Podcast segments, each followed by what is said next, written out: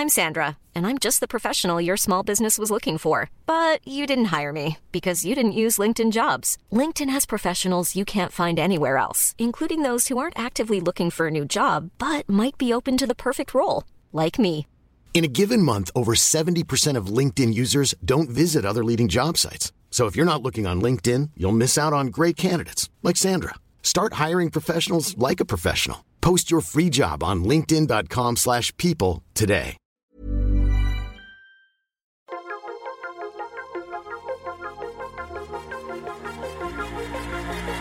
Bienvenue dans le podcast Biomécanique. Je suis Jérôme Cazerolle, ostéopathe à Montréal, et dans ce podcast, je vous propose de partir à la rencontre de sportifs, d'athlètes et de spécialistes de leur domaine. Pour mieux comprendre la mécanique du corps et de l'esprit, pour vous aider à être plus performant au quotidien et surtout en meilleure santé.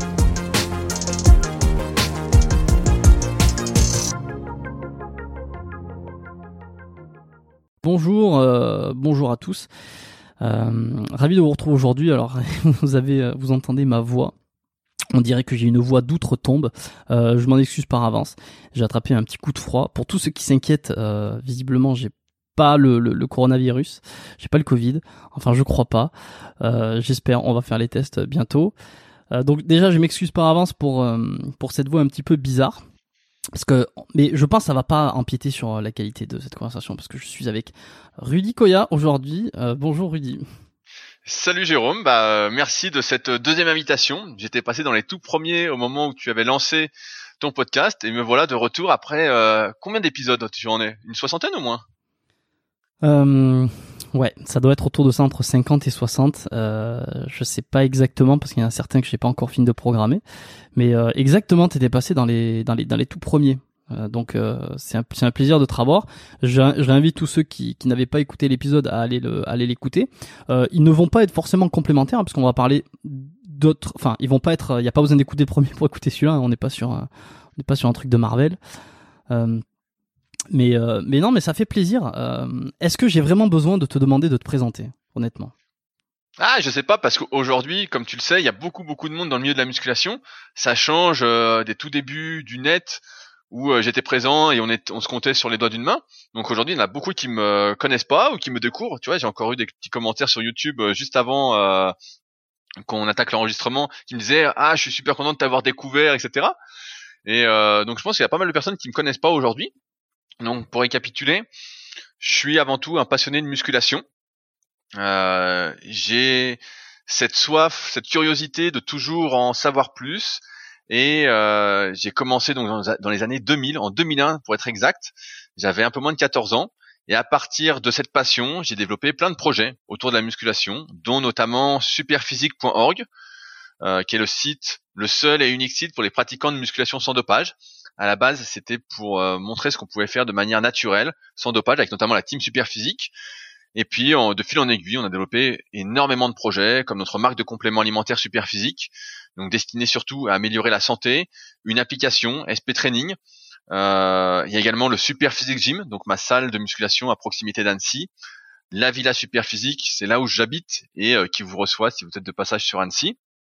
Et puis, il y a également mon autre site, rudicoya.com, sur lequel je propose du coaching à distance, des formations et des livres depuis euh, 2006. Et euh, régulièrement, bah, j'écris euh, plein d'articles, je fais plein de podcasts, euh, plein de vidéos pour continuer mon travail entre guillemets de démocratisation des bonnes connaissances en musculation dans un milieu qui est, euh, et comme beaucoup de milieux, où le surplus d'informations perd plus qu'il euh, n'informe. Voilà à peu près ce que je fais, je pense. Hmm. Depuis 2006, alors putain, ça fait, ça date pas d'hier, ça. Euh, Est-ce que t'en as pas marre depuis? Est-ce que t'as pas l'impression d'avoir fait le tour de la muscu? Si, bah si, si, c'est une bonne question que tu me poses. Tu sais, c'est, euh, j'en parlais avec je sais plus qui euh, récemment, et euh, c'est vrai que j'ai l'impression. Donc moi, j'ai commencé en 2001 la muscu, j'ai tout de suite été sur le net et j'ai écrit mes tout premiers articles en 2004. C'était un article sur la relation tension-longueur euh, et son application dans l'entraînement des biceps. Donc euh, c'est un sujet qui est toujours d'actualité aujourd'hui. C'est toujours pas entré. Euh, Mais ce qui est, c'est assez marrant, c'est que c'est quand même un sujet hyper spécifique. Ouais, bah c'est pas. En fait, quand tu fais ton programme d'entraînement, tu cherches à déterminer quels sont les meilleurs exercices à faire.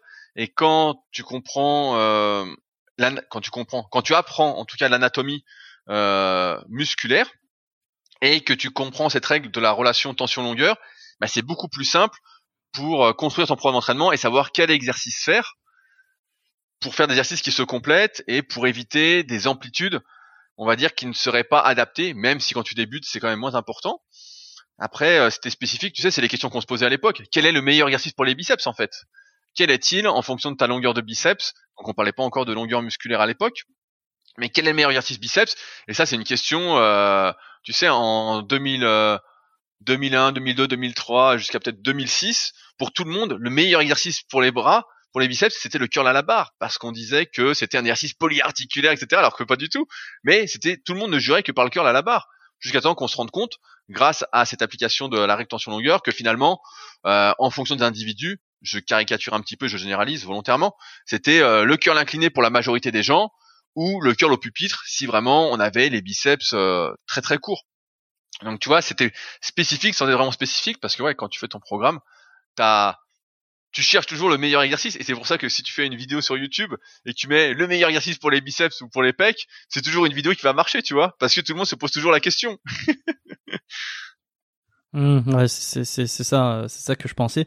Mais lorsque tu as écrit ton premier article et que tu avais l'objectif déjà de tu voulais te faire tu voulais te faire connaître, euh, tu voyais le, une opportunité sur le web par rapport à, ce milieu-là. Est-ce qu'il y en avait d'autres d'autres euh, euh, d'autres acteurs là du milieu déjà sur internet ou pas? Bah, tu sais, c'est drôle que tu me dises ça parce qu'en fait, c'était pas du tout dans une optique de transmission que j'ai écrit cet article. C'était pour gagner un pot de protéines. Donc, 2004, j'avais quoi? J'avais 16 ans. Et donc, il y avait eu un concours qui était organisé par euh, une boutique de compléments alimentaires qui n'existe plus, une boutique multimarque.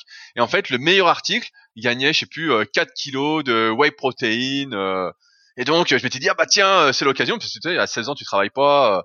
et puis, je crois que c'est l'année où j'avais commencé à tester les protéines en poudre, en me disant, ah ça doit être magique, tout le monde en prend, etc. Et donc, bah, je les avais payés, et puis là, c'était le moyen d'en avoir gratuitement.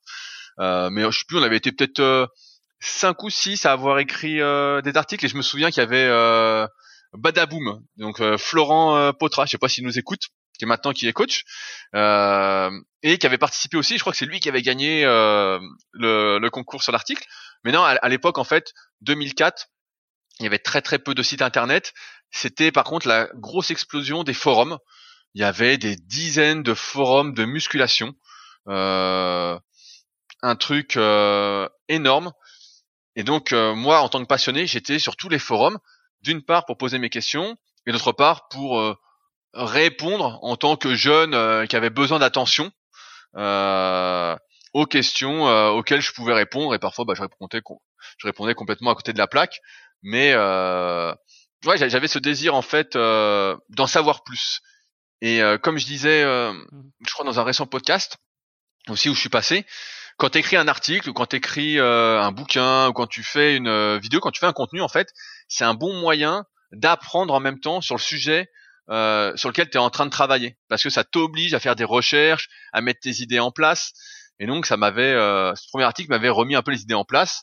Et après, il y a eu toute cette mode, j'ai envie de dire, qui est un peu disparue.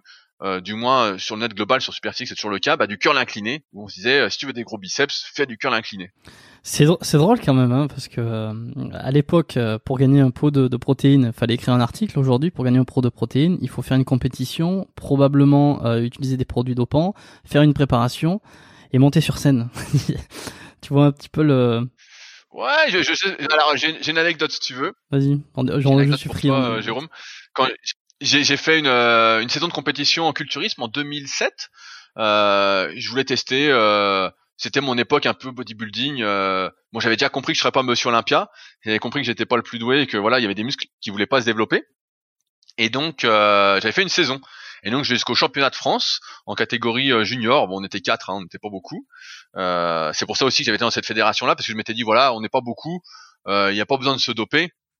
Même si j'avais de gros doutes sur celui qui a fini premier. Et donc, bon, je finis deuxième du championnat de France après avoir fait les qualifications. Euh, et là, je me dis, bah, euh, qu'est-ce qu'on va avoir comme récompense? Donc, on, a eu une coupe. Donc bon, bah, euh, ok, bah, c'était cool. Euh, toujours chez mes parents. j'ai eu un t-shirt Buffalo Grill. Alors là, je me suis dit putain, euh, c'est pourquoi j'ai un t-shirt Buffalo Grill? Tu sais, j'aurais préféré un t-shirt euh, de la compétition, mais euh, il y avait pas de t-shirt de la compétition. Et puis, et eh ben c'est tout. J'ai même pas eu de pot de prot. Même pas quoi. Tu vois? Donc en fait, euh, pour avoir un pot de, pour prot aujourd'hui, je pense que le plus, cas, avoir un pot de prot gratuitement, le plus simple, c'est euh, d'être, je sais pas si c'est simple, hein, mais d'être, ce qu'on va dire, un influenceur sur les réseaux sociaux où là tu peux euh, avoir un contrat entre guillemets de sponsoring ou euh, de partenariat avec euh, des boutiques ou des marques de compléments. Et là, ce sera plus simple pour avoir ton pot de prod parce que même si tu fais une compétition, tu vois, tu peux ne même pas avoir un pot de prod. Et j'ai même une autre anecdote. Deux ans auparavant, en 2005, j'avais été champion de France de force athlétique. Donc c'était quand le niveau n'était pas encore aussi élevé que maintenant. et comme il n'y avait pas assez de médailles, euh, on m'avait donné ma médaille sur le podium pour faire les photos et on me l'avait repris après et on me l'avait envoyé deux mois après par la poste. Donc j'étais reparti de la compétition sans rien ce coup-ci. Donc ben, euh... d'accord, bah ça c'est assez marrant. mais euh, c'était une belle médaille quand même. Ouais, tu te, tu, te, tu te demandes pour quelle raison finalement est-ce que ça vaut le coup de, de, continuer à faire des compétitions? Et attends, première euh, question. Bah, tu, tu, le fais, tu le fais pour toi. Oui, non, mais bah, de toute façon, tu le vois même tous ceux qui font de la compétition aujourd'hui. Euh, ils disent tous qu'ils le font pour eux-mêmes. Après, après, ça dépend un peu les, les, les, tenants et aboutissants, mais euh, euh, en tout cas, euh, si t'as pas pour objectif de devenir pro, et bon, même pour devenir pro, mais, mais si tu restes amateur ou même avec une, une petite carte pro, au final, ils le font. Enfin, j'ai l'impression que les compétiteurs le font beaucoup pour eux-mêmes, par passion entre guillemets, et, et par, je sais pas, de, de l'ego aussi, j'imagine. Euh, parce qu'il n'y a pas grand chose derrière, on, l'a compris quoi. Il n'y a pas grand chose derrière, à part, à part euh, pour ceux qui, pour Chris Bumstead à la limite, mais. Non, après c'est une question de se prouver euh, quelque chose à soi-même. Tu vois, c'est une, c'est un combat contre soi-même. Chaque personne mène un peu ses propres combats contre ses propres démons. Et quand tu fais des compétitions, alors t'as euh, l'instinct de compétition, tu l'as plus ou moins.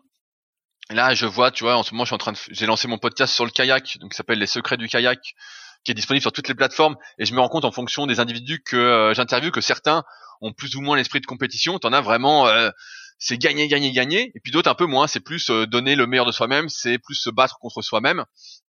Donc c'est plus ouais, c'est un combat contre soi-même la compétition. C'est un truc tu veux te prouver quelque chose et en même temps ça te permet de te fixer un objectif parce que sans objectif, si tu as du mal à t'en fixer toi-même, bah, ça peut être dur de te motiver euh, à comment?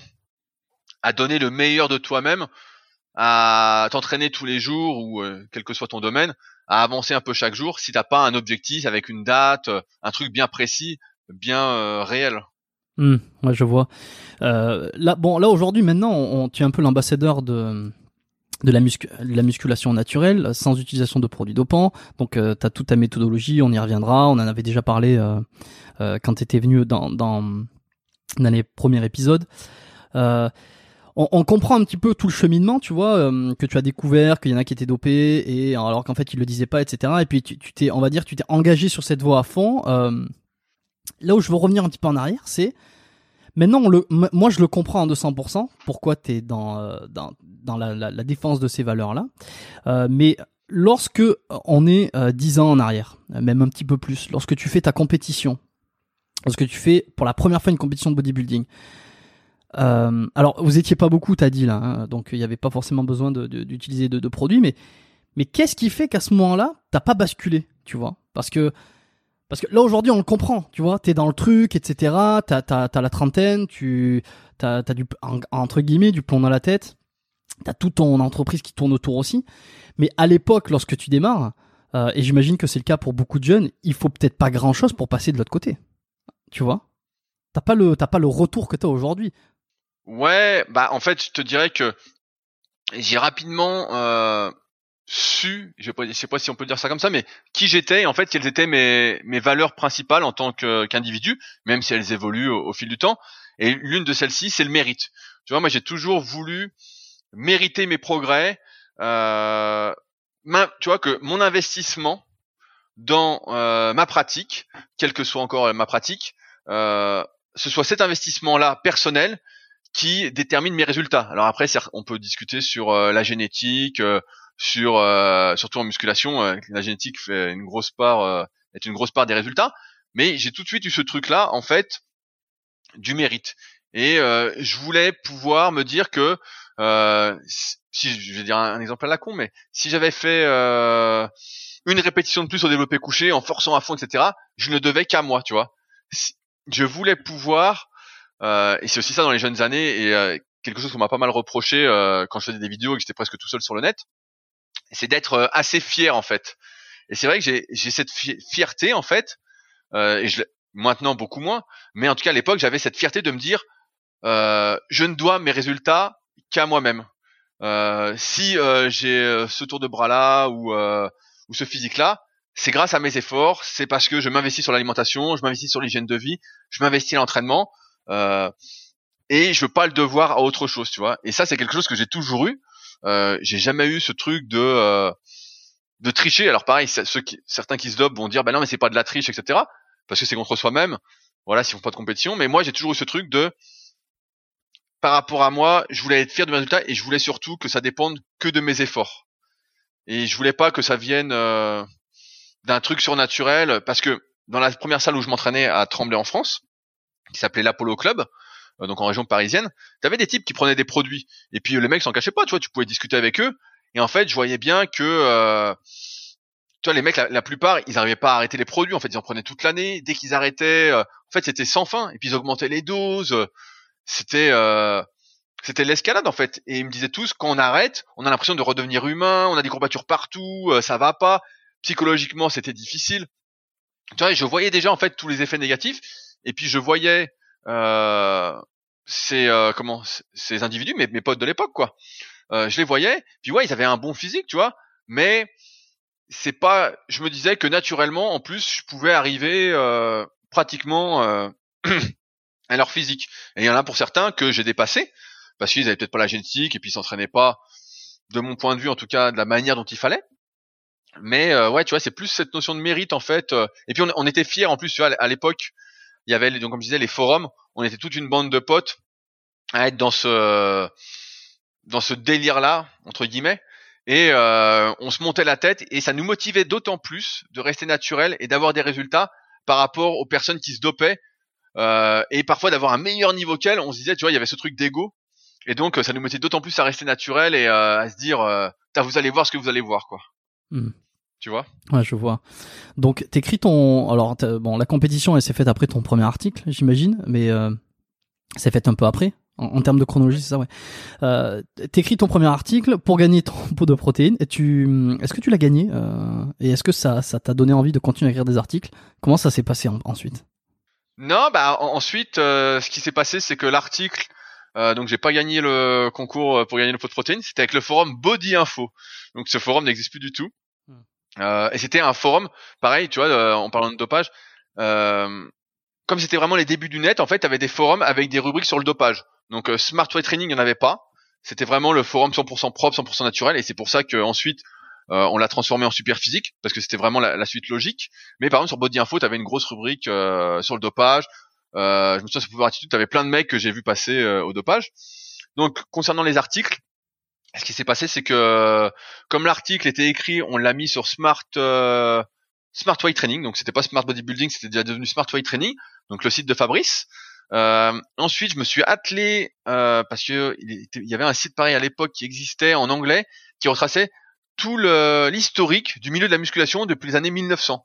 Donc le site n'existe plus et donc euh, j'avais entrepris de lire le site, etc., de faire un résumé et j'avais commencé à écrire voilà bah, l'historique. Et donc ça c'était un énorme travail que d'ailleurs j'ai pas fini. J'en étais je sais plus à 50 pages. Euh, c'était euh, c'était trop gros pour moi à l'époque. J'avais pas encore le mindset que j'ai aujourd'hui pour écrire beaucoup de pages. et après j'ai commencé à vraiment écrire, j'ai envie de dire, de vrais articles c'est au moment de Superphysique, quand on l'a créé en septembre 2009, parce qu'entre temps, entre temps, j'avais fait sur euh, mon site rudicoya.com, donc qui était déjà devenu rudicoya.com, je crois. J'avais fait une petite partie blog, mais j'écrivais des petits billets, tu sais, à, l'époque, tu euh, t'avais rien, tu pouvais écrire 4-5 lignes, tu balançais ça euh, quelque part, et puis c'était forcément vu parce qu'il y avait pas de concurrence, il y avait aucun autre site. Donc je faisais des mini articles. Moi, j'appelle pas ça des articles, hein, c'est plutôt c'est ce qui se passe aujourd'hui sur la, sur la plupart des réseaux sociaux, tu vois. ouais, ouais, Même si euh, c'est très vite très tranché. Euh, voilà, qui pouvaient interpeller. Mais c'est surtout voilà 2009 où je me suis mis vraiment euh, à écrire au moins un article par semaine, parfois deux si j'en mettais un sur mon site personnel, euh, à vraiment ce qu'on se mette au podcast, qu'on se mette aux vidéos et qu'on commence vraiment euh, à comment à produire du contenu de manière régulière. Mais parce que toi, tu voulais euh, développer une activité en ligne. Là, c'était là, t'avais vraiment cet objectif-là à ce moment-là, ou euh, ou c'était juste par passion et tu faisais du coaching euh, en présentiel à côté? Et eh ben alors, moi j'ai passé, en fait, j'ai arrêté l'école en première S parce qu'en fait, j'étais tellement passionné de muscu que euh, je vivais muscu en fait. Euh, j'étais à, la, recherche de la moindre information. Dès qu'il y avait un livre que je n'avais pas, je l'achetais. J'arrêtais pas. Et donc j'ai arrêté au milieu de première S pour passer un brevet d'état d'éducateur sportif. Donc à l'époque c'était en musculation, c'était un B2ES mmh. à Cumez. Donc pour dire, tu vois, j'avais été champion de France de force et euh, j'avais eu 8,5 sur 20 à l'épreuve physique. donc c'était quand même pas terrible, tu vois. Euh, et donc ça, euh, je l'ai passé en 2005 et 2006. Il y avait deux parties, il y avait un tronc commun et euh, l'épreuve spécifique qu'on passait. Il y avait que le Krebs de Mâcon où on pouvait le passer. Donc moi j'avais été en candidat libre parce que j'étais dans une école euh, privée qui y préparait, qui s'appelait la CERAPS. Je sais pas si ça existe encore et où on avait des super professeurs comme Marc Vouillot. On avait ah, j'ai oublié, oublié, oublié, son prénom. J'espère qu'il m'en voudra pas s'il m'écoute. Son nom de famille c'était Bach, Monsieur Bachelier. Euh, et on avait euh, Jean-François Nicolai. Donc on avait vraiment des super profs euh, qui avaient du vécu, euh, c'était vraiment génial. Et donc en fait en 2006, sous l'impulsion entre guillemets de Fabrice, qui est mon associé sur Superphysique, on a créé mon petit site. Donc c'était coach-perso.fr.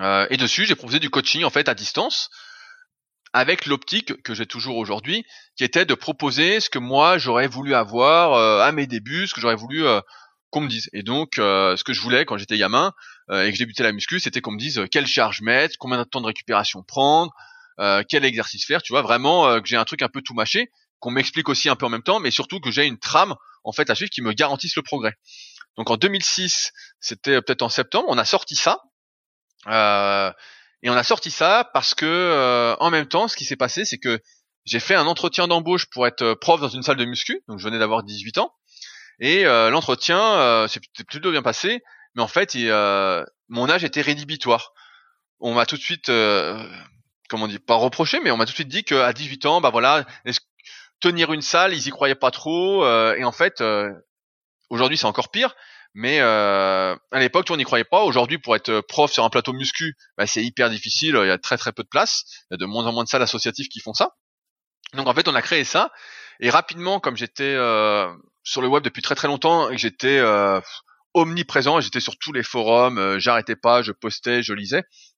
J'avais toujours cette soif euh, de connaissance et en même temps de reconnaissance, on va dire.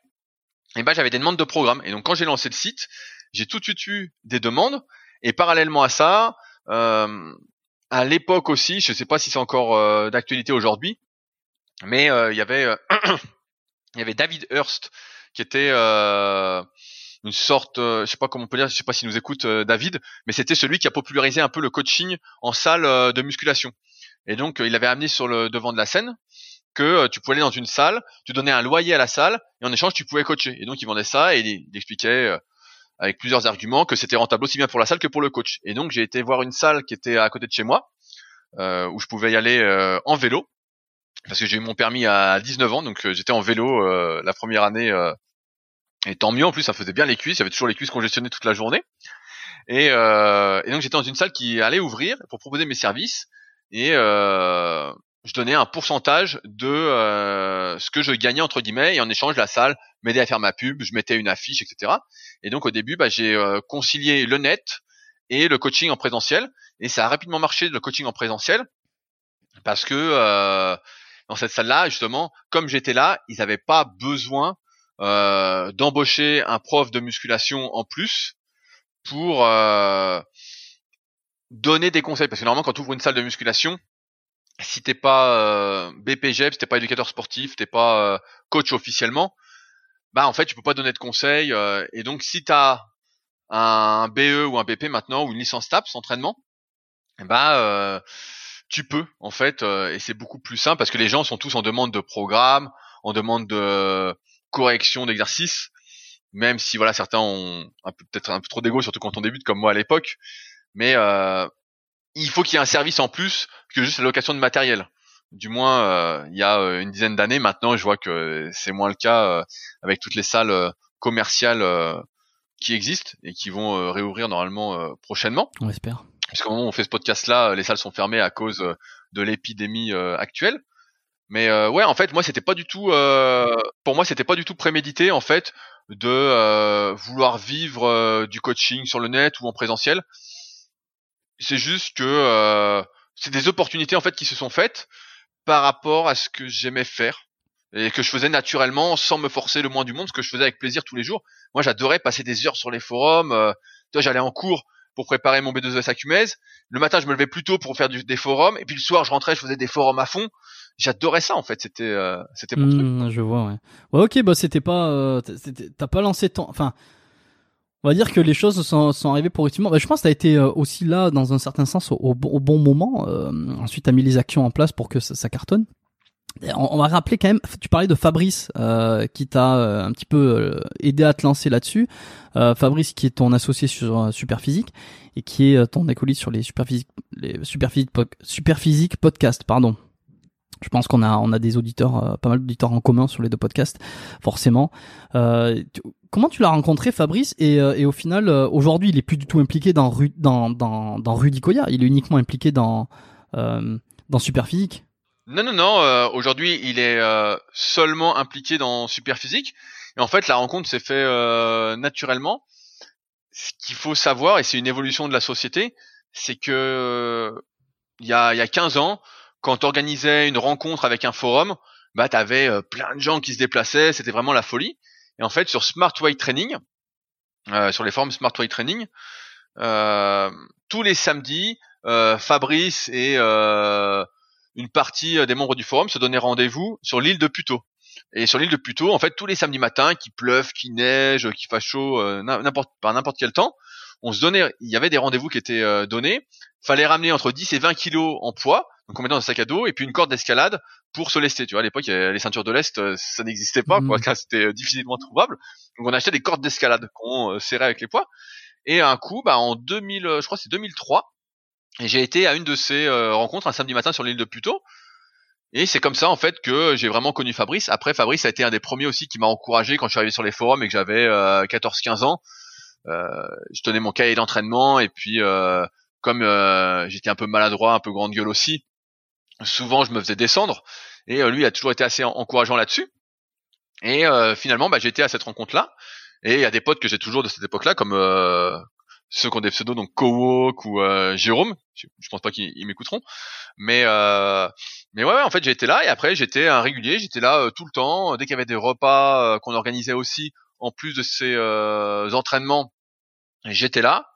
Et donc c'est comme ça qu'on s'est connus et qu'on a sympathisé au fil des années et que euh, maintenant on se complète plutôt bien euh, sans avoir besoin euh, de mettre sur une feuille quels sont nos rôles respectifs mmh. parce que moi mon truc c'est plus de partager de transmettre la communauté c'est vraiment une extension de moi-même et Fabrice lui il préfère être dans l'ombre gérer entre guillemets l'administratif et gérer le site parce qu'à la base il est ingénieur informaticien plutôt que d'être sur le devant de la scène ça n'a jamais trop été son truc et moi, même si c'est pas trop mon truc, euh, et que ça l'était un peu plus auparavant, j'aime bien être au contact des gens, discuter. Moi, j'adore entre guillemets euh, l'humain et découvrir quelles sont ses motivations et en même temps euh, l'aider à atteindre ses objectifs, du moins si j'en ai euh, la capacité en mmh. fonction. Ah, je vois, vous, vous, complétez bien, mais tu vois, une des premières questions que j'ai, qui me vient et que je me suis déjà posée quand je, partais un petit peu dans ma tête et quand je me demandais un petit peu comment ça se passait dans les coulisses de Superphysique, je me disais,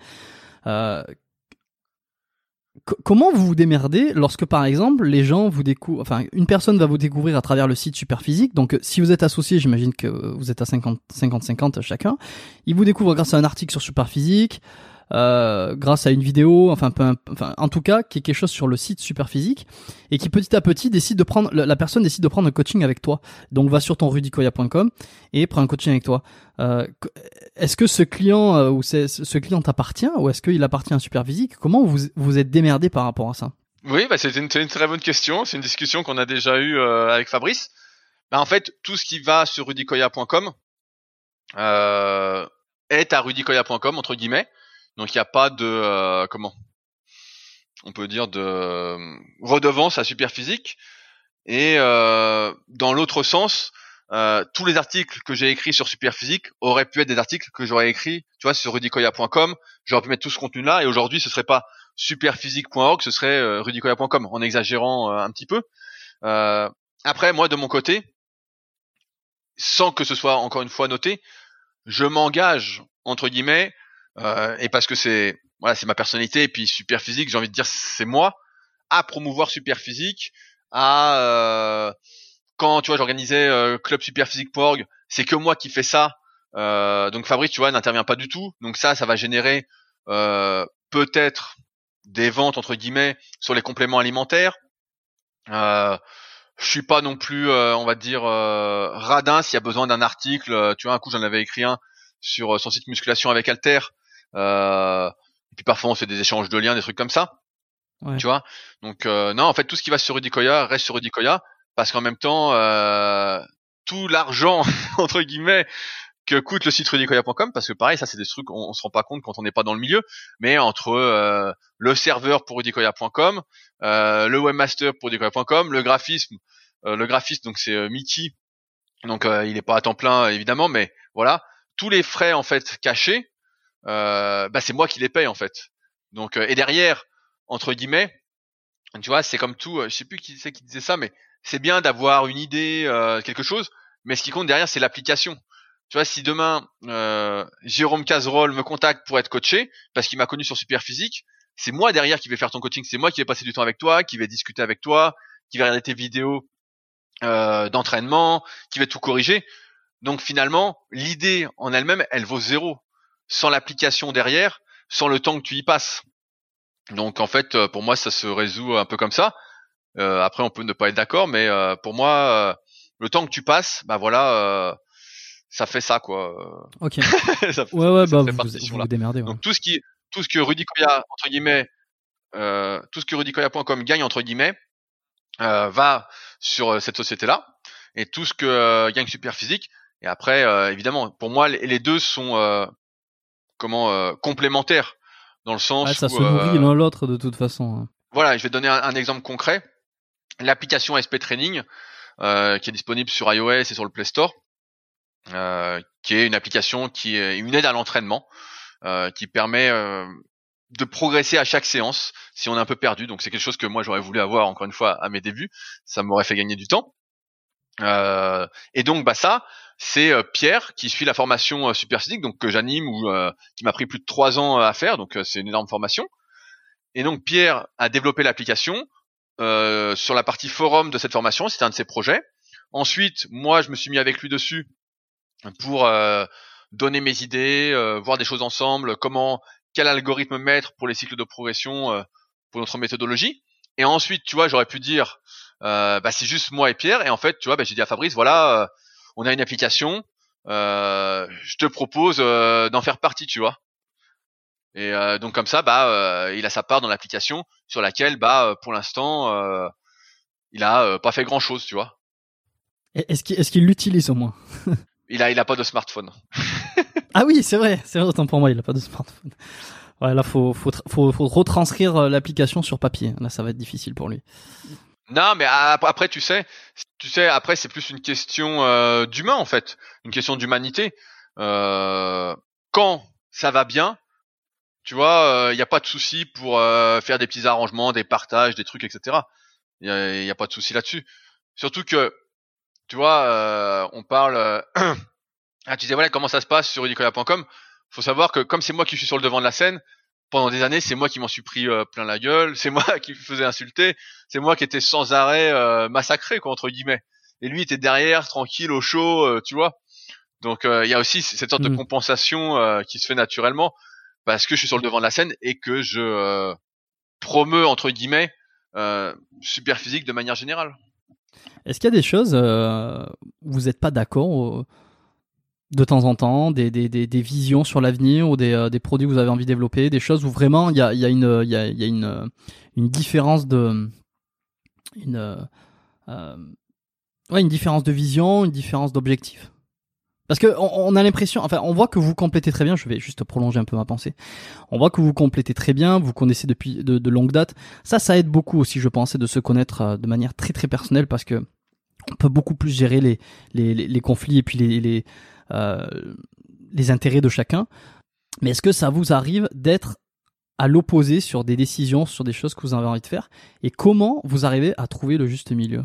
Non, non, on n'est pas. Il y, a eu des périodes où on n'était pas euh, d'accord sur euh, la suite à donner, mais euh, c'était parce que soit moi je m'investissais pas assez sur super physique, ou soit il ne s'investissait pas à mes yeux assez sur super physique. Mais aujourd'hui sur super physique, donc il y a moi et Fabrice, et il y a également Loïc, alias Street, alias le colonel Street sur Instagram, qui est vraiment celui qui gère euh, à 90% la marque de complément super physique. C'est lui qui fait les recherches, qui lit les études scientifiques, qui donne des idées, qui euh, traite avec les fournisseurs, avec les laboratoires. Lui. Donc tu vois, on est plus un trio aujourd'hui où Fabrice va gérer euh, le site, l'administratif, où euh, Loïc va gérer la marque de complément euh, pratiquement tout seul. Hein, c'est un travail assez monstrueux. Et moi qui vais gérer un peu j'ai envie de dire euh, la visibilité, tu vois, dans le sens où à chaque fois, bah, je vais renvoyer euh, sur super physique. Ou en fait, euh, le logo SP est partout. dès que tu me vois, tu vois un logo SP. mais après, ouais, on a on n'a pas été forcément d'accord sur tout, mais finalement aujourd'hui, tu vois, nos, nos rôles sont bien définis. Ce qu'on souhaite, c'est la même chose qu'au début, c'est transmettre euh, les bonnes informations, éviter de faire perdre du temps aux gens, notamment le temps qu'on a perdu, euh, de ne pas de ne pas euh, faire reproduire les erreurs qu'on a faites et euh, qui sont parfois encore faites aujourd'hui, qui sont malheureusement même trop souvent faites aujourd'hui. Euh, les compléments alimentaires, ça part de la même chose en fait. C'est on cherchait comment se complémenter comme on voulait, on trouvait rien sur le marché et donc on s'est dit bah voilà parce qu'aujourd'hui c'est beaucoup plus facile qu'il y a une dizaine d'années quand on voulait déjà faire notre marque. aujourd'hui c'est beaucoup plus facile donc c'est voilà qu'est-ce qu'on aimerait comme complément alimentaire? Et on propose, tu vois, c'est un peu l'exemple avec la protéine euh, végétale bio qu'on propose. C'est un truc qu'on retrouvait nulle part. La seule autre marque qu'on proposait, entre guillemets, c'est une boîte qui a coulé euh, il y a euh, peut-être deux ans, complètement coulé. Et donc on s'est dit, bah voilà, Fab, Fabrice étant vegan, il nous fallait une protéine vegan. Et après, si on peut entre guillemets la proposer à ceux que ça intéresse, à ceux qui, euh, par exemple, veulent varier leur source de protéines, ont pas trop confiance dans les protéines animales à outrance, et notamment dans les protéines laitières qui sont pas mal à débat. Bah voilà, on a une solution que nous on va consommer. Et euh, mais ouais, en fait, on, est toujours dans cette, euh, on va toujours dans la même direction. On n'est pas, tu vois, il n'y a pas de truc où on se dit, il y en a pas un qui dit, ah moi j'aimerais vendre super physique, et puis l'autre qui dit, ah j'aimerais continuer. Ça n'existe pas parce que en fait, mmh, comme je disais tout à l'heure, quand tout va bien, quand euh, alors je vais pas dire qu'on est riche hein, avec super avec super physique hein. moi j'aime bien nous nous définir comme euh, des artisans euh, j'aime bien ce mot artisan euh, une entreprise à taille humaine tu vois on est trois hein, qui a deux plus Loïc qui est pas vraiment salarié mais qui, qui on va dire qui est prestataire à son compte mais avec qui on a un contrat quand même sur le sur le long terme bah en fait Ouais, euh, quand tout va bien, euh, t'as pas de raison de te prendre la tête et puis t'as juste à continuer à avancer. On a des projets. Quand un, quand l'un a une idée, il la partage aux autres.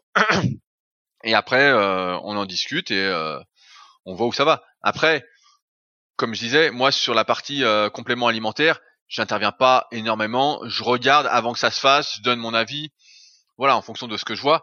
Mais c'est pas moi l'opérationnel dans ce secteur-là, tu vois. Ok, je vois. Si, je reviens un petit peu sur donc euh, tes débuts lorsque tu lances le site, euh, Fabrice il te met un, petit coup de pouce pour euh, pour t'aider à te lancer en ligne aussi. Enfin ou en tout cas il, il t'oriente sur le truc. tu commences à avoir tes premiers retours, enfin tes, premiers clients déjà qui qui te réclament des coachings, j'imagine. Ça commence à fonctionner un petit peu. Est-ce qu'à ce, moment-là, alors il va y avoir plusieurs questions en une, hein, mais parce que j'aime bien comprendre, on va en revenir un peu dans le contexte. Hein. Euh, à ce moment-là, tu es tout seul sur le marché. Tu es le premier à, à, proposer du coaching à distance, parce qu'aujourd'hui, c'est un truc euh, que, tout, que tout le monde fait. Surtout avec l'avènement euh, de, de, de, de, de, des réseaux, d'Instagram, tout ça, tu peux toucher une, un grand nombre de personnes à distance. Est-ce que toi déjà tu es le premier à le proposer euh, Et quels sont quels plâtres t'as dû essuyer en fait? Parce que t'as eu des critiques, etc. Mais quelles ont été les plus grandes difficultés au début que t'as dû faire face? Et, euh, et qui t'ont permis bah, de, continuer et puis de développer ton activité? Bah, Je pense que j'ai eu la chance d'être là au bon moment et d'avoir fait ce qu'il fallait en amont, même si c'était pas du tout euh, prémédité, pour en fait que ça marche euh, tout de suite. Quand j'ai lancé, quand on a lancé mon premier site, donc coach-perso.fr, où je proposais du coaching à distance, et à ma connaissance, bah j'étais le premier en fait, ça n'existait pas. Tu sais, avant, euh, t'allais dans une salle, il y avait toujours un, un, prof qui te faisait un programme. T'allais pas sur le net chercher un programme, tu vois. Donc, euh, mais là avec les forums, j'avais une certaine popularité, donc les gens me faisaient plus confiance qu'aux profs de la salle pour leur faire un programme, du moins une partie, hein, évidemment pas toute la terre entière. Et donc en fait, j'ai pas vraiment essuyé de plâtre. Mon objectif, quand on a lancé le site, je me souviens, j'avais dit à mes parents, bah voilà, euh, si je gagne 1000 euros par mois, euh, je serais super content, etc. Et en fait, c'est un truc que j'ai atteint, euh, donc 1000 euros brut, hein, parce que j'ai dû créer ma petite société. À l'époque, c'était une micro-entreprise. Et donc en trois mois, bah c'était fait. En trois mois, je gagnais 1000 euros brut par mois, et j'étais super content. Je me disais putain, mais c'est génial. J'avais pas de, tu vois, j'ai pas essuyé vraiment de plâtre. Après, sur les critiques, bah c'est sûr que, étant donné que j'étais euh, le seul à être aussi actif, j'étais très visible, du moins sur les nombres de personnes qui avaient sur le net, bah il y a des personnes qui euh, parlaient de manque de crédibilité, de manque de légitimité, alors que euh, tu vois j'avais déjà été euh, champion de France de force euh, deux ans auparavant. j'étais vraiment un passionné de l'extrême, mais vraiment et ça se sentait, tu vois quand j'écrivais, quand je répondais. Euh, ensuite, j'ai fait une année de body quand même pour euh, tester, donc j'engrangeais quand même de l'expérience. Et donc c'était plus ça en fait les premières critiques euh, qu'il y a eu, c'est pour qui il se prend celui-là à proposer du coaching. Mais ça, c'est des critiques qui viennent toujours de la part de personnes qui n'osent pas entre guillemets se lancer, qui aimeraient, qui aimeraient bien faire ce que tu fais, mais qui sont toujours en train de se dire c'est pas le bon moment, je le ferai plus tard, ou tu vois. C'est toujours il, il, reporte en fait la, j'ai envie de dire, c'est une, bon, la mauvaise analyse psychologique, hein, on va la prendre comme on veut, mais euh, il reporte euh, la faute de pas s'être lancé euh, sur toi, parce que toi tu t'es lancé alors qu'ils aimeraient, etc. Tu vois, il y a une sorte de frustration. Et donc c'est sûr que quand j'avais 18 ans, tu vois, 18, 19 ans, ah c'est sûr qu'au début tu le prends personnellement et puis t'as envie de massacrer tout le monde, quoi. Surtout que j'ai le verbe assez facile. je, je suis un, un, bon vanneur, on va dire. Donc euh, Ouais, à l'époque, je répondais, euh, je tapais, euh, je tapais fort. Hein. Si euh, tu m'attaquais, euh, je pouvais t'attaquer euh, fortement en retour. Mais tu vois, ouais, j'avais pas vraiment cette. Ouais. Est-ce qu'il y en a qui sont qui sont encore sur le, le domaine actuellement là, qui qui, qui t'avaient qui t'avaient attaqué à l'époque et qui finalement ont monté leur propre truc et sont devenus en quelque sorte tes concurrents? Non, non, il y a absolument personne. Il y a, c'est marrant, il y a un cycle en fait qui se fait sur le net. Alors peut-être que maintenant il sera plus rapide, mais tu vois, pendant longtemps, il y avait des cycles un peu de trois ans en muscu. Donc on voyait, tu vois, sur les forums de muscu, pendant trois ans, tu avais euh, telle telle personne. Trois ans après, bah, ces personnes avaient disparu, et donc c'était un autre cycle de personnes, etc. Et c'était un peu pareil pour les haters. Tu avais des types qui me disaient, euh, toi, si on te croise au salon, euh, on va te casser la gueule, etc. Et euh, en fait, ces types-là, bah, je les ai jamais vus parce que à l'époque, moi, j'allais dans tous les salons possibles et inimaginables le salon de Paris, le FIBO, euh, l'Arnold Classic aux US, j'avais fait à Columbus quand il n'y en avait qu'un seul, euh, Olympia, tu vois, les, gars, je les voyais pas en fait, il y avait personne, euh, mais derrière un ordi, il y avait déjà cette virulence. Et en fait, tous les trois ans, et eh ben, ça changeait de d'adversaire quoi. ça changeait d'adversaire. Mais non, il y a personne qui s'est monté. Mais je pense que et quand je croise à chaque fois un, un YouTuber, j'aime pas trop ce terme-là, mais voilà, quelqu'un qui s'est lancé sur YouTube pour qui ça marche, etc donc pas mal de personnes en plus que tu interviews euh, dans tes podcasts, et bah souvent quand je les rencontre, ils me disent bah merci et tout, euh, c'est grâce à toi que je me suis lancé, euh, euh, je savais pas que c'était possible, et puis j'ai vu que tu, le faisais, nanana.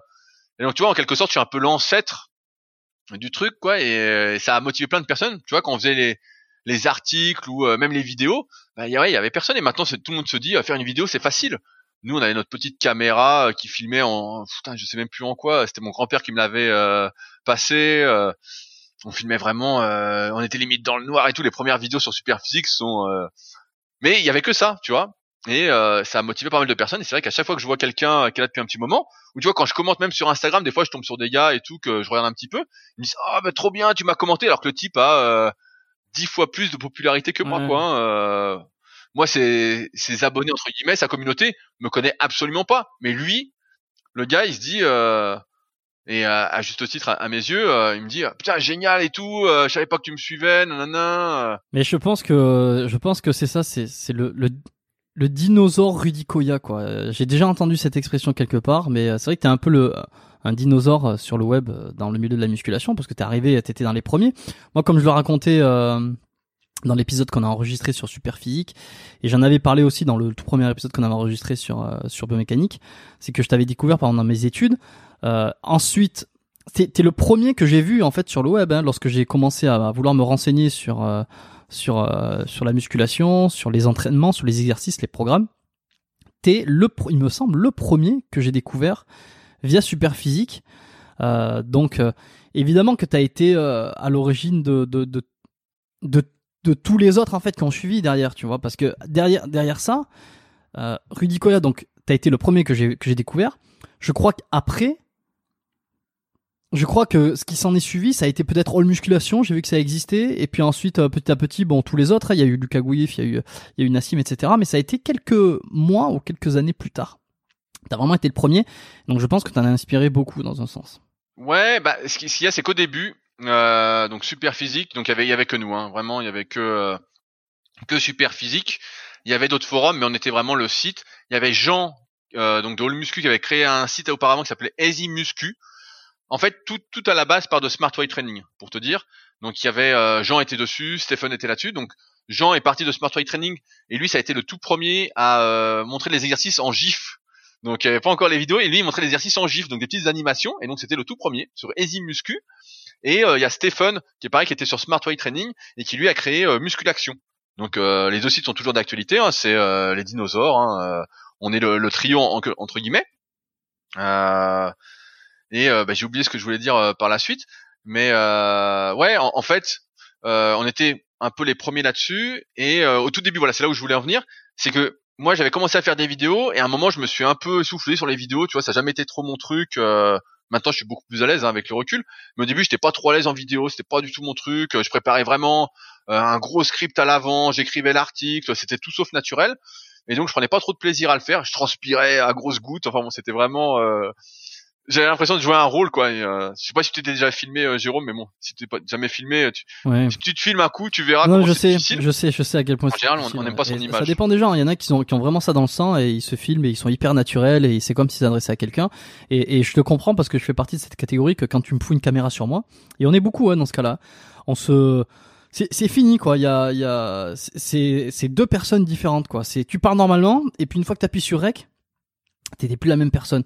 Donc je, je, comprends ce que tu veux dire. Mais tu t'es, euh, ouais, comme tu le dis, tu t'es quand même amélioré depuis. Et, et, là, là où je, où je, voulais en venir, c'est qu'on avait arrêté, euh, j'avais arrêté en tout cas les vidéos euh, un temps, et en fait il y a euh, Théo qui s'est lancé, donc Fitness Smith. Je crois c'est 2011 ah. ou 2012.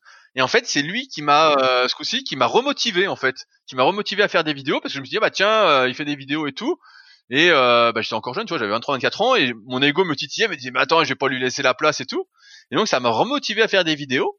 Et euh, Théo, bah, ça fait euh, deux ans que j'ai pas eu de nouvelles. La on s'appelait euh, Théo, si tu m'écoutes, euh, fais-moi signe. Bah oui, mais en plus, qui et ouais, c'est lui qui m'a remotivé après. Donc tu vois, les rôles se sont, se sont inversés, quoi. Hmm.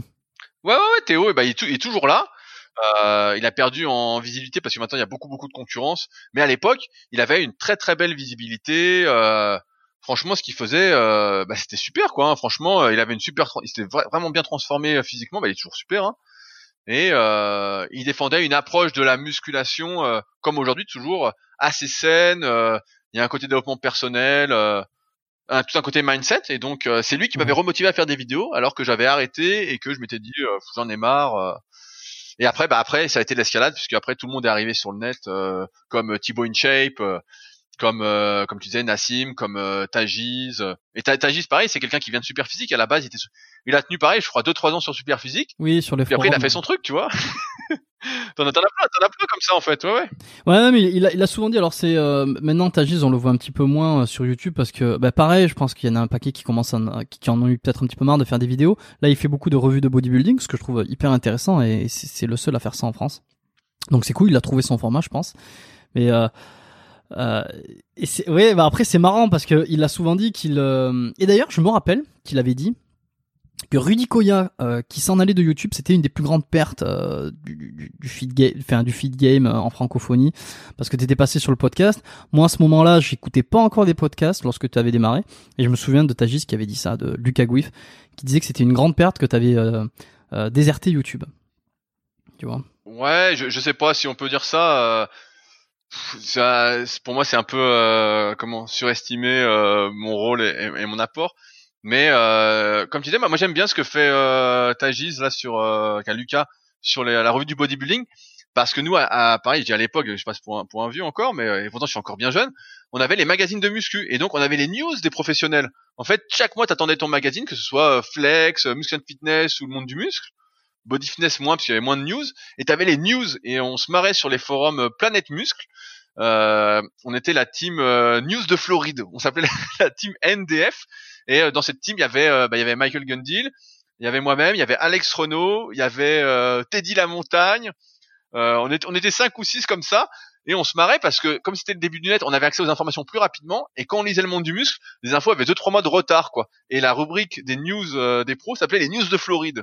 Et donc je dois encore avoir des sur des disques durs les graphismes qu'on faisait à l'époque sur les news de Floride. Et donc on se marrait comme ça. Et donc c'est vrai que moi à mes débuts, tu vois, un truc euh, comme Lucas fait aujourd'hui, ah franchement j'aurais dévoré le truc. Aujourd'hui, bah je suis moins dedans. Et il y a tellement de trucs que euh, bon, je suis sur des sites un peu l'actualité, un peu tous les jours du body, mais en tout cas je trouve ça super. Après, euh, j'ai arrêté YouTube à, l'époque, donc c'était 2017, je crois, ou 2018, je sais plus. Parce que co- comme tu l'as dit un peu en introduction du podcast, ça fait euh, ça fait 15 ans que je me répète en fait. Ça fait 15 ans que, euh, alors certes, ma méthodologie a évolué, mes connaissances ont évolué.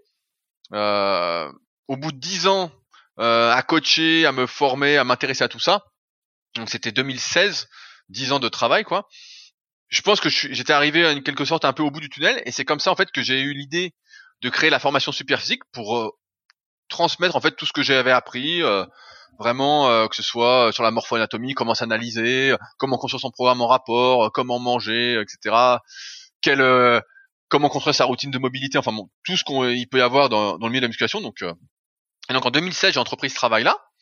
Euh, et en fait, quand j'ai fini ça, euh, bah, je suis arrivé en quelque sorte euh, un peu euh, au bout. J'avais dit, je me souviens que ce serait mon dernier gros projet en musculation.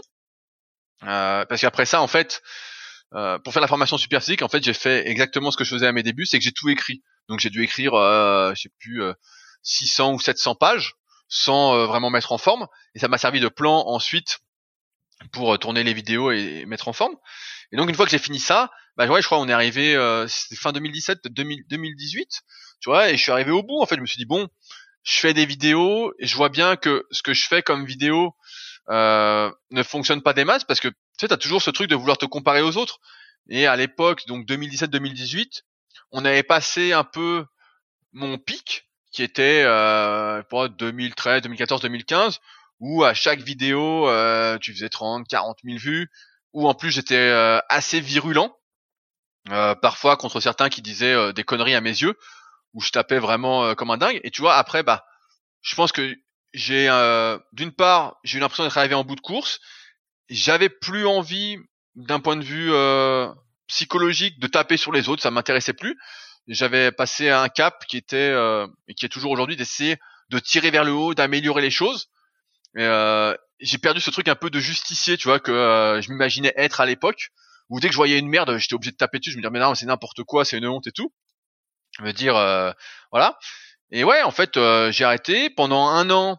euh, J'ai mis euh, que des podcasts. Donc je fais, je faisais deux podcasts à l'époque. Je les fais toujours. Donc c'est Leadercast qui sort tous les mercredis et Super Physique Podcast qui sort tous les vendredis. J'ai forcé Fabrice au début à faire les Super Physique Podcasts. J'en ai sorti un tout seul. Et après je dis Fabrice, faut que tu reviennes faire des podcasts. Alors que on avait été aussi les tout premiers en France à faire des podcasts en muscu. Ça, il y en a peu qui le savent. Mais en 2010, En 2010, on avait fait des podcasts avec un tour de rôle, soit avec Fabrice, soit avec Christophe Cario, soit avec Michael Gundil. On contournait, j'en avais fait aussi des spéciaux avec Aurélien Broussal, avec Olivier Bollier, avec El Sabre, avec Pierre et Anélia de Six Sports. Donc on faisait des épisodes un peu comme ça, des super trucs. Après on avait arrêté parce que ouais ça en fait, on n'arrivait pas à se satisfaire du nombre d'écoutes. On se disait ah ça fait, je sais plus combien ça faisait, ça faisait 2000 écoutes ou un truc du style. On se disait ah c'est quand même pas beaucoup. Euh, tout ce temps pour 2000 écoutes, donc on avait arrêté. Ensuite, on a repris les podcasts, euh, ce coup-ci avec Julien, donc avec qui on a écrit euh, le guide de la musculation au naturel, euh, qui était interviewé il y, a, pas longtemps en plus. Mmh. On a fait ce bouquin-là et on a fait un podcast, on a fait 100 épisodes on a fait 100 épisodes, pareil, mais pareil, on s'est lassé en fait au bout d'un moment. Mais attends, ces épisodes, ces épisodes-là, on peut pas les retrouver. Euh, J'ai l'impression qu'ils sont perdus euh, à tout jamais. Je, je crois que j'avais déjà essayé de regarder, de les chercher, je les avais jamais trouvés. Et eh ben en fait, ils sont non euh, répertoriés suite à un petit différent avec Julien. D'accord. Donc ils sont. Mais je, je, te donnerai les liens si tu veux les écouter. ai pas supprimés. Et donc ouais, on a fait on a fait 100 épisodes. Et en fait, comme c'est pas ça a pas décollé non plus. On s'est lassé en fait tous les deux. On s'est dit bon, on fait 3500, 4000 écoutes, 4000 euh, vues. Tu vois, on mettait que sur YouTube. On était un peu dégoûté. Tu vois, on était là. Euh, franchement, euh, ça vaut pas le coup. Et après, j'ai repris les podcasts. bah, 2017, je crois, début 2017. Et donc en 2018, j'ai fait un podcast. Je l'ai mis. J'ai dit voilà, j'arrête YouTube. J'ai fait le tour. Ma ma comment? Ma philosophie ne convient pas au YouTube actuel. Et aujourd'hui, bah, c'est encore moins. Hein mais euh, ma philosophie qui est euh, voilà d'essayer de tirer les vers le haut, d'apporter du compte, d'apporter de la valeur, tu vois. Moi, je sais pas faire le clown en fait en vidéo, c'est pas c'est pas mon truc et j'ai un humour qui est un peu particulier. Euh, souvent, ça surprend la première fois qu'on me rencontre. Je me souviens la première fois que j'ai vu Nassim, quand je suis tombé ah oui, dessus. Quand t'étais allé à Lyon. Attends, mais parce que là, là c'est c'est collector ça parce que est-ce que c'est quand t'avais été à Lyon et t'avais tourné une. Je me rappelle de cette vidéo. Vous aviez tous les deux euh, un haut hyper serré. Je crois que toi, t'avais celui de, Dragon Ball ou c'était lui qui l'avait, je sais plus. C'est ça, hein C'est lui, en fait, c'est moi qui lui avais ramené. Je lui avais ramené pour les vidéos et tout. Mais bon, en fait, les, types s'imaginent pas euh, quel est mon humour et, euh, et que je suis très euh, très vanneur.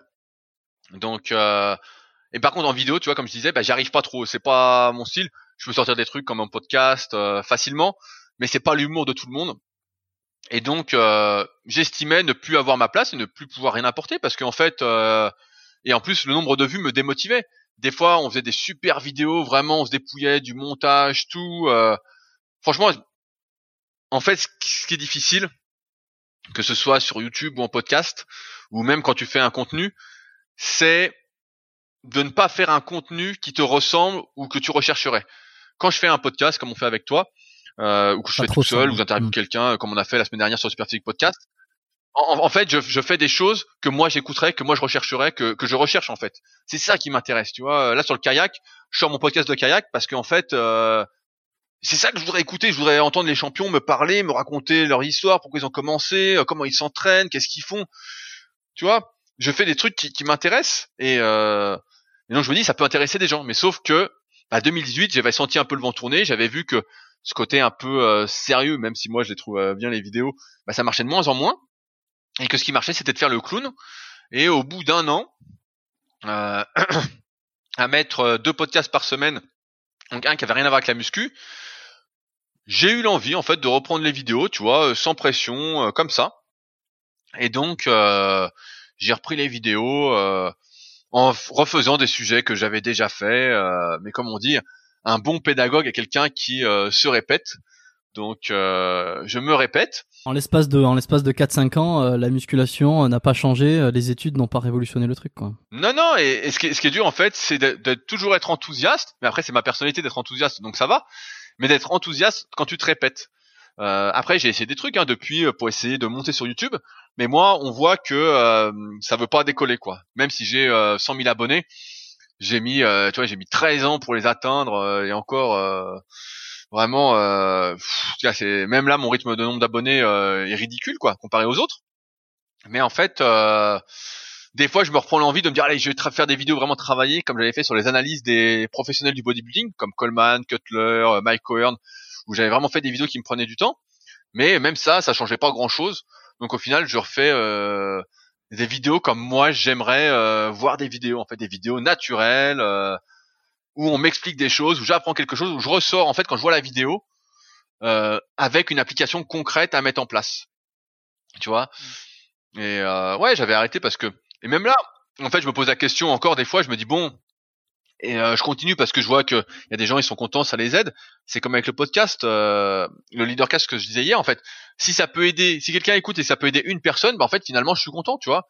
Je me dis c'est bien, euh, mais je sais pas faire le clown. Je c'est pas mon truc de faire des grimaces euh, à la vidéo. Euh, voilà, c'est pas du tout mon truc quoi.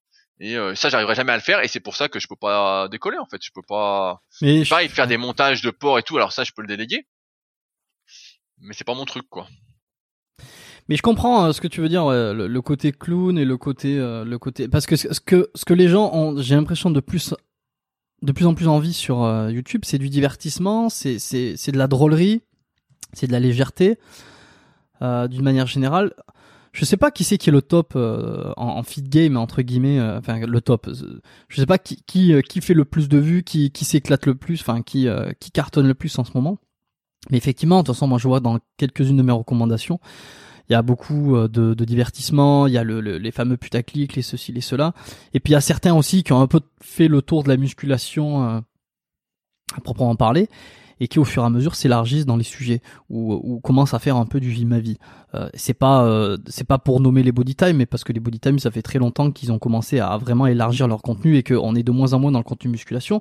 Mais je pense que maintenant ils ont une ils ont développé leur marque assez puissamment pour finalement aborder des trucs. Euh, on est on est sur de l'influenceur plus que sur du coach musculation, ça c'est sûr. Mais euh, mais tu vois, alors je regarde plus trop. J'avoue que j'en regarde plus trop des vidéos musculation, de moins en moins parce que effectivement ça se répète et puis les vraies vidéos musculation qui t'apprennent des trucs. Je veux pas dire que j'ai plus rien à apprendre, mais bon, j'ai l'impression que j'ai un peu compris le truc. Euh, euh, ça, ça, se répète plus ou moins quand même, tu vois.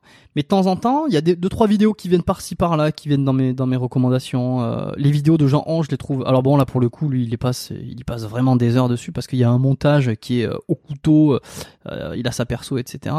les vidéos de Jean, Jean Ange, je les trouve assez intéressantes parce que il arrive à manier l'humour et le divertissement, mais en, quand même en mettant des infos de, très bonne qualité, je trouve. Je sais pas si tu les as regardées récemment. Euh, certaines de ces vidéos, elles sont, elles sont, euh, non, elles sont bien. Euh, Nassim, je regarde plus trop parce que pareil, c'est un peu sérieux, mais par contre, je me rends compte que des fois, il fait, il, enfin, il cartonne. Il est, il fait toujours beaucoup de vues et, et pour les, pour le souvenir que j'en ai de ces vidéos. Il a, je, je pense pas, après peut-être que je sais pas, tu vas, me, tu, vas me contredire, je pense pas qu'il a, il s'est clownifié, tu vois. Comment tu comment t'expliquerais comment t'expliquerais euh, est-ce que c'est ça serait dû au sujet qui serait un petit peu différent que que des, mecs comme Jean ou des mecs comme euh, Nassim continuent à avoir des un grand nombre de vues euh, c'est parce qu'il s'élargit dans les sujets c'est parce que, comment comment tu comment tu l'expliquerais ça toi? Ouais bah il y a, y a, plusieurs pour moi en tout cas après je suis pas l'expert de YouTube hein, mais il y a plusieurs raisons euh, pour te dire, j'ai jamais regardé une seule vidéo de Jean Honche, hein, donc je peux pas te. Je vois, je, je, comment zapper dessus et tout, mais c'est pas du tout mon style. Et pour connaître un peu euh, Stéphane, son, son vrai prénom, ah, euh, il est pas du tout comme ça dans la vraie vie en fait. Tu m'apprends quelque euh, chose, je savais pas qu'il s'appelait Stéphane, mais. Hmm. Donc quand je l'entends gueuler et tout, je me dis merde, euh, tu vois, et dans la vraie vie, il est tout calme, il est hmm. posé et tout. Moi, j'arrive pas en fait. quand je connais un peu la personne et qu'elle joue l'acteur, moi je zappe direct. Je me dis bon, euh, c'est pas, voilà, je peux pas. Mais après, tu vois, quand il amène son contenu, moi j'ai l'impression que c'est très divertissant, tu vois. Il gueule, il s'entraîne. Ça trouve, après il a plus de voix, tu vois, tellement il a gueulé quoi. Donc euh, c'est quand même sacrément divertissant. Et puis il est toujours, il est souvent, après il est encore jeune, hein, il est souvent sur des coups de gueule, tu vois. Il est souvent sur dire, euh, lui raconte de la merde, nanana. À un moment il faisait ses zappings, ses trucs.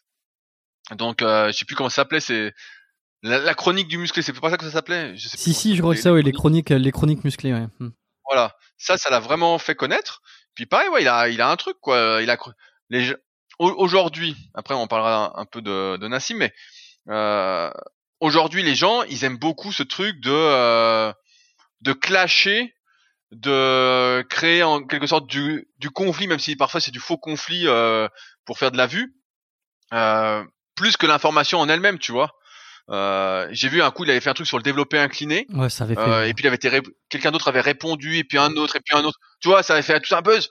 Putain, sur le développé incliné pour le haut de pec quoi. Tu sais, moi je suis là, je dis putain mais on a répondu à la question il, il y a 15 ans quoi. Tu sais, Il y, a, il y a 10 ans, on a écrit l'article super pectoraux sur super physique. C'est traité depuis longtemps. En fait, euh, tu sais, moi je suis là, je dis oh, putain, c'est la folie quoi. Donc non, moi je pense qu'il a il a un bon style, tu vois, il a le truc du clash. Après, il est jeune, hein, quand il aura euh, 50 de plus, on verra euh, s'il arrive toujours à s'énerver. euh. mais tu vois, il fait pas le clown, mais euh, il fait il fait une caricature quoi. Pour moi, il fait une caricature. Oui, non, mais je comprends ce que tu veux dire. Peut-être qu'il est comme ça au fond de lui, que dans la vraie vie, il arrive pas. à- Mais c'est vrai en plus parce que pour l'avoir vu, pour l'avoir vu sur quelques interviews ou même des vidéos plus posées, effectivement, euh, entre ces vidéos qui hyper montées, les chroniques mu- musclées et lui dans la vraie vie, c'est vrai que c'est deux personnes complètement différentes. Je te, je te rejoins. Ah, Après, sur euh, Nassim, faut dire que Nassim parle très très bien. Euh, il présente super bien. Franchement, euh, si et c'est comme ça qu'au début on s'était pris la tête et qu'on s'aime pas sp- spécialement.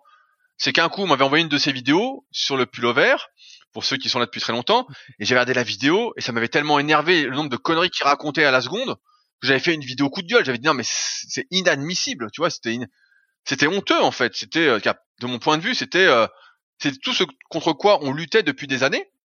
Surtout que euh, Nassim, je le, je le connaissais entre guillemets euh, depuis longtemps parce que c'était un de ceux qui critiquait Superphysique depuis des années. Il venait des fois sur des publications critiquer ce qu'on faisait avec Superphysique, tu vois. Euh, Ouais. Alors, alors qu'il était pas encore lancé sur le net, tu vois. Et donc, il avait fait ça, et donc je m'étais dit putain, mais qu'est-ce qu'il raconte et tout. Mais en fait, si tu analyses un peu son truc, il y a, il y a plusieurs euh, comment Il y a plusieurs trucs derrière le, le succès de Nassim. C'est qu'un, il parle très très bien. Voilà, franchement, quand tu l'entends parler, c'est posé, c'est clair, c'est pro. Son image est belle, il présente bien. Donc déjà, voilà. Ensuite, il a un peu le, il a l'autorité, il a un super physique. Hein, il a fait des compétitions euh, à très haut niveau. Après, euh, naturel ou pas, euh, on va pas euh, lancer le débat. c'est la Mais- question que j'allais poser. Voilà, il a, il a fait, il a question fait des... qui fâche. Non, non, mais ça, ça sert, ça sert à rien d'en parler. sûr, je rigole. Euh, moi, j'ai mon avis là-dessus. Euh, chacun, chacun a son avis là-dessus. Euh, point. Voilà. Enfin bon, il a truc d'autorité, il présente bien. Euh, ça marche pour lui. Quand il lance quelque chose, c'est pro. Après, je sais pas si les gens regardent toutes les vidéos. Et après, ce qu'il y a derrière, c'est que Nassim, en fait, il est pas tout seul sur son euh, business model. Je sais pas si c'est un secret ou pas, mais je pense pas. En fait, il a un associé qui s'occupe de gérer tout le marketing, toute la publicité. Euh, et donc Nassim, c'est quelqu'un, quelqu'un avec son associé, qui fait énormément de publicité, qui a un budget pub, je sais pas de combien, mais un budget pub monstrueux. Et donc ce qui explique que des fois, tu vois, il va traiter un sujet et euh, tu vas te dire putain mais c'est incroyable. euh, il traite un sujet, il fait autant de vues que ça, alors que le sujet, euh, tout le monde s'en fout en fait. Et il va faire 50 ou 100 000 vues sur un truc, des fois même plus, parce qu'en fait, il va sponsoriser soit la vidéo, soit un article, soit le lancement de sa nouvelle formation, ou de son nouveau programme, ou de ceci. Et donc ça, c'est quelque chose qui joue énormément. C'est pour ça que moi, en fait, le nombre d'abonnés ou le nombre de vues, ça m'impressionne pas tant que ça finalement. C'est pareil, je vois euh, beaucoup de marques de compléments alimentaires qui font de la pub à crever. Vraiment, euh, je me dis putain, mais le budget marketing est vraiment énorme. Et pour connaître un peu les tarifs, notamment euh, là-dessus un, un peu plus, euh, je me dis putain, mais est-ce que derrière c'est vraiment rentable? Alors, évidemment c'est rentable, sinon ils continueraient pas à faire la pub. Mais euh, tu vois, il y a ça à prendre en compte, c'est que euh, il y a plusieurs facteurs. Après, moi, si tu analyses mon contenu sur euh, YouTube, on va dire que je présente entre guillemets bien, mais euh, je fais pas des vidéos très professionnelles, très cadrées.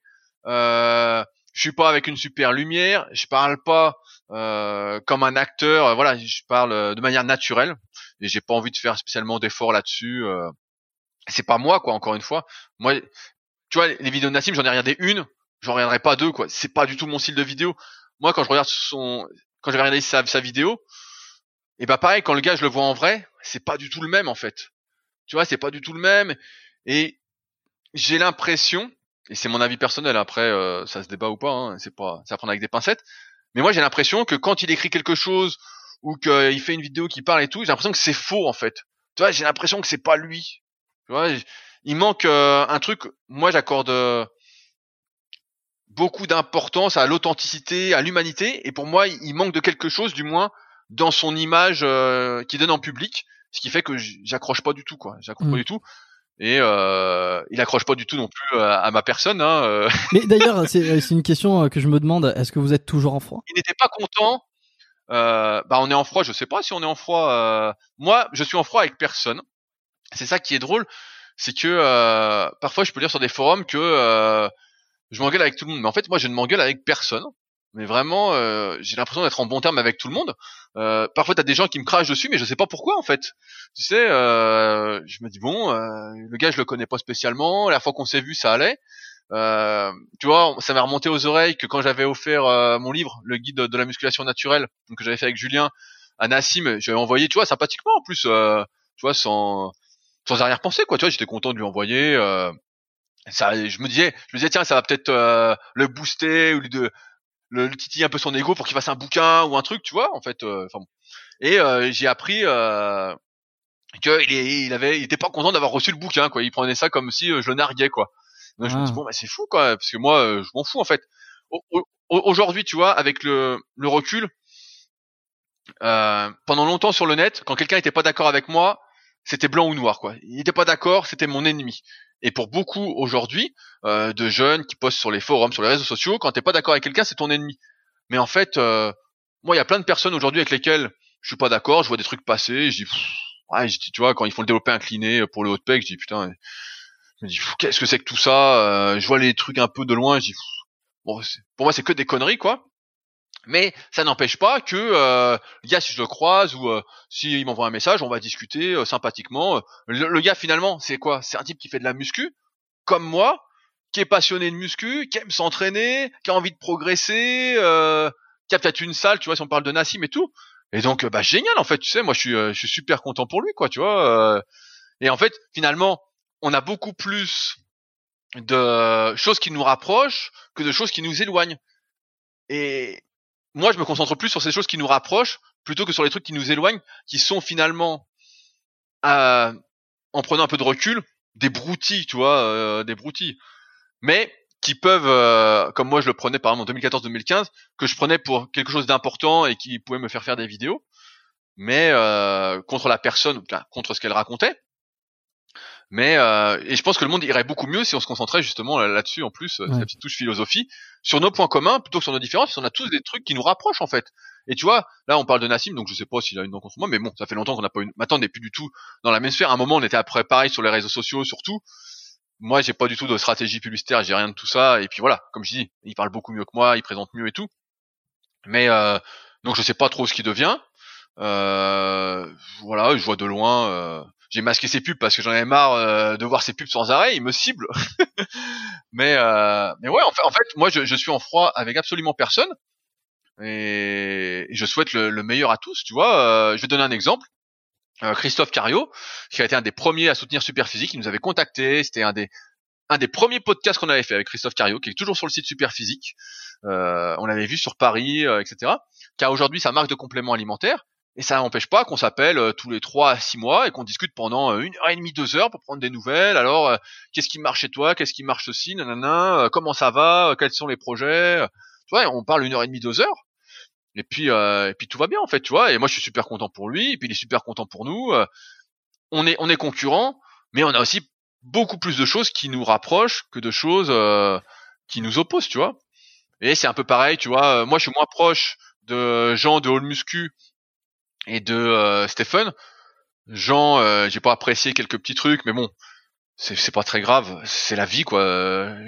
Jean était là au tout début, il me donnait des conseils quand j'avais 15 ans, donc euh, c'est mon pote quoi, y a pas de souci. Et donc Fabrice, lui qui est un peu de la même génération qu'eux, bah, il a des nouvelles toutes les semaines, ils discutent ensemble avec Stephen, avec Jean, tu vois, malgré le fait que on soit sur le papier un peu concurrent et qu'on s'oppose, qu'on se tire la bourre, tu vois. C'est pas c'est pas si gênant, tu vois. Et euh, je souhaite encore une fois euh, le meilleur à, tous. Hein. Moi, j'ai pas de soucis. Euh... Et j'espère que ce, ce, ce, ça va résonner, que peut-être Nassim va entendre cet épisode ou que ça va lui remonter aux oreilles. C'est, je pense qu'on de, toute la génération euh, des années 90 qui ont qui ont démarré la muscu, qui ont qui ont euh, découvert tout ce milieu-là via toi, via Nassim, via Jean de Hall Musculation. Je pense que euh, tous mes potes qui, qui, qui sont dans le milieu, euh, c'est voilà, on, se reconnaît en vous. Ça serait exceptionnel euh, de voir faire une vidéo ensemble, un comeback. Je pense que ça ferait ça ferait plaisir à beaucoup de personnes, même même sans sans l'objectif de de, de de collaborer ou quoi que ce soit. Mais ça serait exceptionnel parce que je me rappelle qu'à l'époque quand t'étais allé à Lyon pour faire la vidéo parce qu'il y avait eu le buzz comme quoi ouais Nassim Rudy sont ennemis euh, parce que blabla et puis à l'époque c'était euh, y avait c'était beaucoup sur euh, Facebook aussi hein, les les réponses réponses à la vidéo de trucs etc etc maintenant j'imagine que c'est un peu plus sur Instagram ou directement sur YouTube que les clashs se font. Mais quand on vous a vu ensemble c'était c'était assez il y avait un côté un peu émouvant et puis vous avez fait une vidéo avec Thibaut InShape aussi. Cette vidéo, elle est, elle est, elle est collector. Euh, Nassim, Rudy et Thibaut InShape. Je crois encore, encore aujourd'hui, cette vidéo, elle est énormément regardée. Je sais pas qui la tient sur sa chaîne. Je sais pas, euh, je sais pas du tout. Mais c'est vrai que tu vois, avant, aujourd'hui, la musculation c'est beaucoup démocratisé.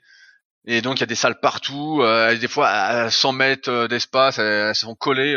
Mais il y a 15 ans, quand je remonte dans le temps, quand tu voyais un type balèze, euh, toi tu faisais un peu de muscu et tout, t'allais voir le gars, tu dis ah tu fais de la muscu, le mec disait oui, bah, c'est ton pote quoi, tu vois, c'était euh, ah tu fais de la muscu, génial, alors comment tu t'entraînes, nanana? Toi il y a pas tout ce ce comment cette prise au sérieux qu'il y a eu après avec le net ou euh, et à laquelle j'ai participé aussi, hein, euh, j'ai mes torts. Mais où si moi je dis développer un ça fait les pecs et puis un tel dit ouais ça fait pas les pecs nanana, tu sais, il n'y a pas de, c'est blanc ou noir. Il n'y a plus le truc entre deux. Euh... Et pareil, après on a tous chacun nos mots. Euh... Mais tu vois, c'est dans, dans tout. Euh... Je sais plus dans quel bouquin j'avais lu ça. Je lis plein de bouquins donc j'oublie, mais euh... que tu vois, par exemple, t'es quelqu'un qui habite dans ta ville. Tu vois, tu vas euh, en vacances. Bon, j'ai longtemps que j'ai pas été en vacances, mais en vacances. Et puis tu croises quelqu'un qui est euh, de ta ville, bah tout tu vas te rapprocher de lui, tu vois, t'es content, euh, ça te rapproche. Et là, la muscu, je sais pas, ça a perdu ce truc-là. À la base, on est tous euh, des mecs qui veulent progresser, qui sont motivés, nanana. Après, on peut ne pas être d'accord, mais c'est pas très grave. Mais comme je disais, il y a cette culture du clash, d'opposition, de combat. moi, j'en suis sorti vraiment à fond de ça. et je pense que beaucoup en sont sortis, même s'il y a encore pas mal de trucs. Mais ouais, à l'époque c'était euh, c'était blanc ou noir. C'était soit mmh. t'es avec un tel, soit t'es avec un tel. Tu vois, il y avait pas d'entre deux. Et après, quand tu vieillis, je pense que c'est ça aussi, et que tu réfléchis, tu te dis bon, euh, finalement, il n'y a pas de raison de, de s'opposer. Euh, franchement, euh, et là, là, on parle de Nassim, mais on parle de, de tous. Hein. Moi, je me souviens, pareil, de prise de tête ah avec Enzo à l'époque, qui, qui servait qui servait absolument à rien. Tu vois, des, des trucs bidons, quoi des trucs bidons et puis euh, c'était ridicule. Parce que c'était c'était assez drôle parce que vous aviez collaboré euh, sur une marque euh, de vêtements, je me souviens à l'époque et ça, avait ça avait étonné un peu de, du monde euh, à ce moment-là. Oui, mais bah, bah, en fait, alors, je raconte vite fait l'histoire. Alors j'ai raconté tout, ça dure ça dure une heure et demie sur la formation super physique. C'était les dessous de la marque MyWar. En fait, MyWar c'était une marque de vêtements qui a été faite par un de mes anciens élèves, qui s'appelle Christophe Warnier, et c'était un super copain, je l'avais depuis 3-4 ans en élève, on se marrait super bien, et puis il me dit ouais j'aimerais sortir une marque et tout, j'achète habituellement sur Body Engineers et je suis pas content de la qualité, et c'est vrai que moi pour avoir acheté plusieurs fois sur Body Engineers au début, putain t'as acheté un, t-shirt, il était nickel, et puis celui d'après était tout pourri, dans la même commande, tu disais merde, je comprends pas, et on se dit je vais sortir mon truc. Et donc, euh, il me dit voilà, j'aimerais bien te sponsoriser, que tu fasses le truc, etc. Et je lui dis ouais, bah pourquoi pas. Je lui dis, euh, mais il faudrait que t'aies d'autres personnes, quoi. Il me dit, bah, euh, il dit, euh, j'aimerais bien euh, Enzo et puis j'aimerais bien Bionic Body. Donc je connaissais pas Edgar. Et bah, je dis ouais, mais je dis bah, pourquoi pas? De toute façon, c'est une marque. J'ai après, voilà, ils sont pas naturels, mais tu vois, moi c'était mon pote Chris en fait, donc je voulais l'aider en fait, c'était mon truc. Je dis, moi il y a pas de souci, on fait et tout. Donc on avait organisé, ils sont tous venus sur Annecy on avait organisé le shooting. Attends juste, quand tu dis ils sont, ils sont pas naturels, c'est pas pour. Euh, est-ce que c'est c'est euh... parce que moi j'ai arrêté de suivre. Ils ont ils ont dit qu'ils étaient pas naturels? Ah bon, il euh, y en a un qui fait la compétition, donc on a compris, mais. Non, mais ils l'ont, ils l'ont, non, ils, l'ont pas dit. Mais bon, ok, ok, ok, on va pas jouer sur les mots, quoi. Hein, là, là, là, il y a pas de débat. Il y, a, pas de débat. C'est pour. attends, je, je, je parce que j'essaie de recontextualiser pour les gens qui écoutent et qui sont pas des des, des puristes. Euh, parce que je, bon, c'est des questions que je te pose, mais plus pour ceux qui écoutent, plus que pour moi. Hein, on a compris quoi. Ouais, bah donc, euh, ce que je disais, c'est que tout le monde était venu à Annecy. On avait organisé le shooting, donc on avait trouvé euh, la photographe, on avait trouvé le lieu. C'est un de mes élèves qui a euh, une villa à Aix-les-Bains qui s'appelle les Suites du Lac. Donc si vous êtes à Aix-les-Bains, n'hésitez pas à y aller. On avait tout organisé et tout. Et en fait, la marque a capoté parce que ce qui s'est passé, c'est que euh, j'étais pratiquement le seul à faire la publicité. on avait des contrats un peu tacites. En plus, on était payé, on était bien payé. Moi, je, je vais dire à Chris, je dis, tu devrais payer personne ou presque pas. Enfin bon, il a voulu nous payer. Et en fait, on devait poster deux à trois photos par semaine sur nos comptes Insta pour illustrer nos publications.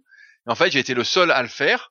Et donc la marque s'est écroulée et s'en est suivi un peu d'embrouille avec tout le monde.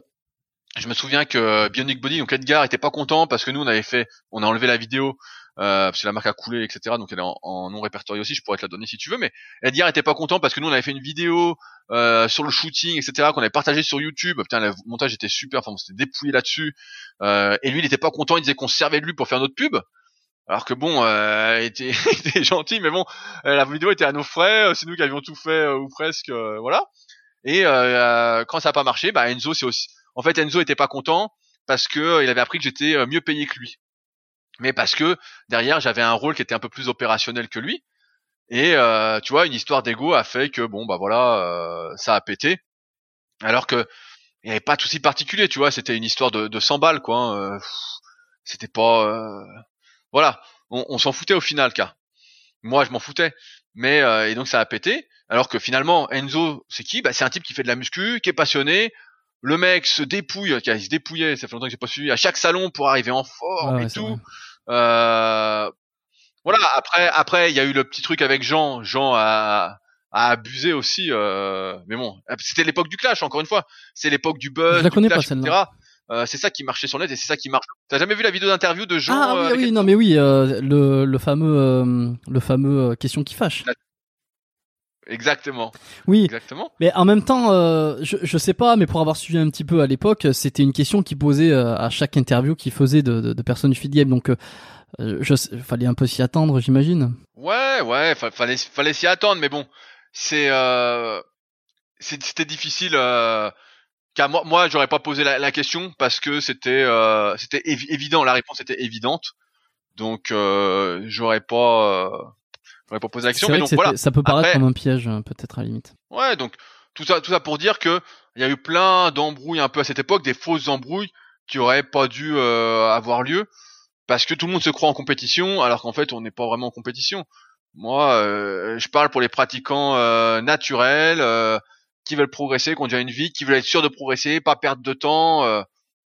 voilà, et je pense que je représente bien cette catégorie de personnes. Euh, que euh, plus que par exemple, euh, je sais pas, euh, Nassim qui va faire des stages sur deux jours pour les mecs qui veulent, qui sont à fond à fond muscu. Moi, je vois pas des gens qui sont à fond à fond muscu parce que je sais que, de mon point de vue en tout cas, ça rime à rien et c'est pas du tout mon objectif. Mon but c'est d'aider les gens à être plus en forme, à avoir un meilleur physique. Voilà, évidemment qu'on veut être plus musclé, plus sec et on va y arriver. Mais c'est pas que ça devienne une obsession. Donc quand tu payes un stage euh, deux jours euh, à plus de 1000 balles, ah là c'est que c'est une obsession quoi. C'est vraiment que c'est un truc. Euh, et donc moi c'est pas du tout mon public. Et pareil quand tu vois Enzo, tu vois bien que ses élèves entre guillemets, ça va être des mecs pareil qui veulent faire du bodybuilding quoi, qui veulent être énormes quoi. C'est on, on, attire, tu sais, c'est le secret entre guillemets, c'est le, documentaire Le Secret ou le livre Le Secret. On attire ce qu'on dégage, quoi, en fait, tout simplement. Ce qui fait que on n'est pas en compétition finalement et que mais bon, ça, encore une fois, je le dis avec le recul, donc c'est facile euh, à dire. Mais à l'époque, euh, j'ai l'impression que tout le monde était un concurrent, quoi. Mais si on prend un peu de recul, euh, sans forcément donner de nom ou citer des gens en particulier, euh, si on, on, on, ne prend pas du tout en compte l'aspect donc personnalité, comme on l'a dit, le marketing, la façon dont on se, dont certains veulent euh, euh, se, se, se, diffusent, communiquent sur leurs idées, est-ce que tu penses sincèrement qu'aujourd'hui, il y en a beaucoup qui racontent des conneries en musculation sur comment se développer? Si on enlève le côté marketing et qu'on est euh, sur euh, vraiment le contenu pur, l'idéologie, est-ce qu'il y en a beaucoup qui racontent des conneries pour toi? Tu essayes de me piéger Non, non, non, non. non, non, parce que je veux pas de nom, euh, non, parce que bon là, on a parlé de, différents acteurs de la scène, mais mais non, c'est vraiment une question que je me pose parce que euh, pendant longtemps, euh, j'ai vraiment et encore aujourd'hui, euh, je vais je vais rebondir sur ma propre pensée. Je pense, je pensais beaucoup qu'il y en avait qui racontaient des conneries, euh, qu'il y en avait vraiment et disaient n'importe quoi. Euh, je le pense plus ou moins pour certains. que je citerai pas et qui sont d'ailleurs pas forcément les plus connus d'ailleurs. Euh, et puis, et puis j'ai eu des périodes où je me suis dit, en fait, finalement, les gens ne racontent pas forcément des conneries. C'est surtout, c'est un point de vue. Et puis, euh, euh, ceux qui disent vraiment n'importe quoi, en fait, c'est une minorité et ils décolleront jamais. Ou, ou euh, je veux dire, à un moment donné, tu peux pas dire des trop grosses conneries et continuer longtemps. Enfin, c'est, c'est l'impression que j'ai, hein, parce que euh, sauf si t'as vraiment quelque chose en plus, quoi, une personnalité hors norme ou un, truc qui fait vraiment que les gens accrochent. Euh, et des fois, j'y reviens un peu à tout ça. Je me dis, je me dis ouais, il y en a qui disent des conneries, mais au final, j'ai l'impression qu'ils disent tous plus ou moins la même chose, mais de manière un petit peu différente, avec une expérience différente. Et des fois, je suis un peu perdu entre est-ce que la musculation c'est si compliqué ou est-ce que la musculation c'est si simple Et alors, je me perds un peu, tu vois. Et c'est pour ça que je te demande à toi qui est euh, qui est euh, qui est expérimenté numéro un, hein, euh, qui, qui, a, qui a si tu veux, moi, mon avis, il compte pas. Tu vois, je suis, je, je reste un spectateur, je reste quelqu'un qui suis ostéo, je suis dans la santé, je vois un petit peu les sportifs. Mais en soi, sur la vraie science de l'entraînement, on va dire, de, la, de l'hypertrophie, etc. Je suis pas du tout un expert, donc euh, j'en reste un, j'en reste un spectateur. Alors que toi, t'es un acteur. Ça fait des années que t'es là-dedans. T'en as des élèves, t'en as eu, des coachings, t'en as fait, euh, des, euh, des, des, des, des trucs sur le web, t'en as vu. Est-ce que tu sans citer, hein, sans citer, est-ce que tu penses vraiment qu'il y a vraiment de grosses conneries qui sont racontées ou finalement tout ça est très nuancé? Bah, comme je, comme je disais tout à l'heure, en fait, le truc c'est que les, les gens aiment bien que ce soit blanc ou noir. Donc je vais prendre l'exemple du développé incliné pour le haut de pec. T'as, euh, si j'ai bien compris, euh, je caricature, hein, donc euh, Jean, tu m'en voudras pas, qui dit euh, le développé incliné ça fait pas les pecs.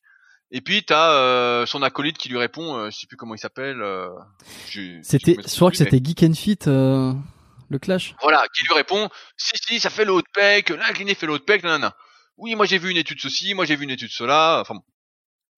Et au final, ce, cette obligation de, de dire blanc ou noir fait que peut-être qu'au final, les deux gars sont d'accord, effectivement, qu'en fait, pour solliciter le haut de pec, bah, ça dépend beaucoup de ta morphoanatomie, c'est-à-dire de la longueur de tes leviers, de tes bras, l'épaisseur de ta cage thoracique, la longueur de tes clavicules, l'insertion euh, de tes pecs, de tes épaules, de tes triceps, euh, même de ton grand dorsal, qui fait que ton recrutement musculaire va être modifié, va être différent en fonction de ton inclinaison du banc quand tu fais du développé incliné, en fonction de d'où tu descends la barre, de comment tu descends la barre, à quelle vitesse tu fais le mouvement, de combien de répétitions tu fais.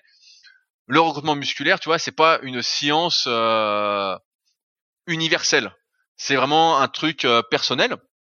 Et c'est un truc pour lequel je milite. Je sais pas, bah, je pense que tu regardes pas en ce moment, mais en ce moment, je fais des, j'analyse l'entraînement des gens qui veulent bien m'envoyer leur entraînement sur Si, YouTube. si, j'ai vu, ouais. Mais donc, en fait, tout dépend du contexte. Et ça, il y a beaucoup de personnes qui ont, qui ont du mal à, le comprendre aussi. C'est que quand tu donnes un conseil, c'est euh, et que t'es euh, t'es blanc ou noir, voilà, on va dire que t'es très direct. C'est pour une personne dans ce cas-ci, à tel moment de sa progression, c'est pas euh, un conseil qui s'applique à tous. Si je dis, par exemple, le meilleur compromis, c'est d'entraîner 3 à 4 fois par semaine pour prendre du muscle, progresser, que ce soit tenable sur le moyen long terme. T'as des gamins de 18 ans qui vont me dire, euh, c'est pas péjoratif hein, quand je dis gamin, de jeunes de 18 ans, euh, ils vont dire, mais non, c'est n'importe quoi, euh, moi j'ai du temps, je récupère bien, euh, moi je vois mieux que je progresse mieux en faisant 6 fois par semaine. Oui, mais parce que moi quand je dis 3 à 4 fois par semaine, en fait, ça ne concerne pas le jeune de 18 ans. Ça concerne euh, mes élèves qui ont euh, 30 ans, qui ont euh, peut-être deux enfants, euh, qui ont une vie très active, qui ont une vie sociale, qui ont pas fait énormément de sport durant leur adolescence et leur enfance, n'ont pas des capacités de récupération euh, incroyables. Et donc finalement, avec le recul, je leur dis c'est trois quatre fois, voilà le, le meilleur compromis. Sauf que ça, ça peut être détourné parce qu'on va dire ouais mais attends, moi je suis pas, je suis pas d'accord, moi je fais cinq fois, euh, tu vois. Ils vont tout de suite essayer de s'opposer au truc. Alors après, est-ce qu'il y en a qui disent des conneries? Ben, Il y en a forcément qui disent des conneries. Euh, mais après, il faudrait remettre les choses dans le contexte pour voir à qui ils s'adressent exactement, à qui ils parlent. Euh, tu fais, tu donnes pas le même conseil à un jeune de 18 ans euh, quelqu'un de 40 ans. C'est c'est très rare, tu vois. Et moi qui tends vers en plus l'hyper personnalisation à terme avec justement euh, tout ce que j'ai je fais pour démocratiser l'analyse morpho-anatomique, avec notamment tout ce que j'ai mis euh, dans le tome 1 et 2 avec les photos des gens, les vidéos d'analyse de ma codification. Euh, tu vois bien qu'il n'y a pas de conseil universel et c'est peut-être ça là-dessus qui fait que les gens sont un peu perdus parce qu'ils n'arrivent pas à savoir si les conseils qu'ils entendent à droite ou à gauche sont pour eux ou ne sont pas pour eux. Et quand t'as pas ce, recul-là, encore une fois, c'est peut-être le mot du podcast, le recul, mais euh, tu prends tout et tu dis merde, tout le monde s'oppose, je comprends pas, il y, y, en a un qui dit n'importe quoi. Mais sauf que on s'adresse pas tous aux mêmes personnes. Et c'est pour ça que moi, quand j'écris un article, je marque bien en général en haut à qui ça s'adresse. Euh, et que, comme je disais, bah moi, je veux pas entraîner euh, des mecs qui veulent être bodybuildés à fond. Souvent, on me contacte pour euh, préparation aux compétitions, men's physique ou autre, ou bikini. Je dis bah non, mais je dis moi, c'est pas. Hmm. Moi, je peux t'accompagner pour te faire prendre du muscle, perdre du gras, mais je veux pas t'amener jusqu'à la compétition. C'est pas du tout mon domaine de compétence. C'est pas quelque chose qui m'intéresse non plus, sur lequel je pourrais me former, euh, je pourrais t'accompagner, je pourrais gagner de l'expérience. Donc c'est peut-être plus ça le problème. Ah, après, comme je te disais, moi je regarde aucune vidéo. J'ai jamais regardé euh, une vidéo vraiment de muscu sur euh, internet, quoi. C'est c'est pas mon truc. J'ai regardé des documentaires, des trucs qui m'intéressaient, mais euh, j'arrive pas à regarder des vidéos parce qu'en fait, moi je vais, je, tu sais, j'ai grandi avec Jean Texier, quoi. J'ai grandi avec Jean Texier. J'ai lu les 300 numéros du monde du muscle. j'ai fait quand j'étais gamin de la pharmaco, de la neurophysio. Ensuite, je me suis pas mal rapproché de Michael Gundil. Donc pareil, on avait des super discussions à l'époque sur les forums Planète Muscle. Euh, euh, pareil, il écrivait euh, dans le monde du muscle sans arrêt. Donc pareil, on parlait de ses articles, de ses trucs. On faisait des podcasts ensemble. on a on a même fait son site. C'est Fabrice qui a fait son site michaelgundil.com. Je sais pas s'il l'utilise encore, mais et pareil, le site à l'époque de Fred Delavier, c'était pareil, c'était nous.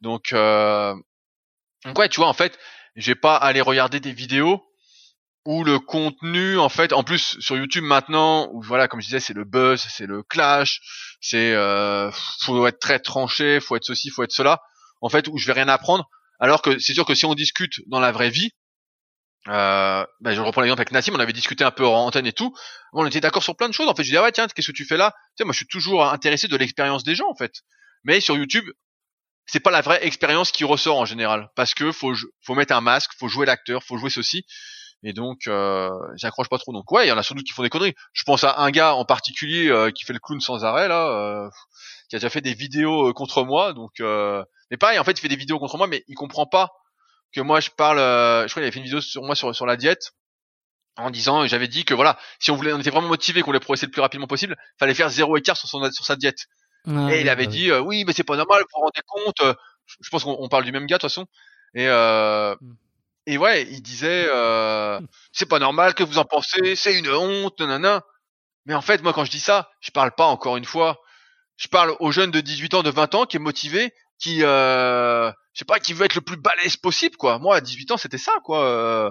Mais c'est sûr que maintenant, si je parle encore une fois à quelqu'un qui a 30 ans, deux enfants, une vie de, une vie de famille, euh, une femme, euh, un travail, une vie sociale, etc. Ben, j'ai certainement pas lui dire ça parce que c'est intenable en fait et c'est pas c'est pas la vie à laquelle il aspire. Il veut pas faire Monsieur Olympia, il veut pas faire, euh, il veut pas être le plus balèze possible.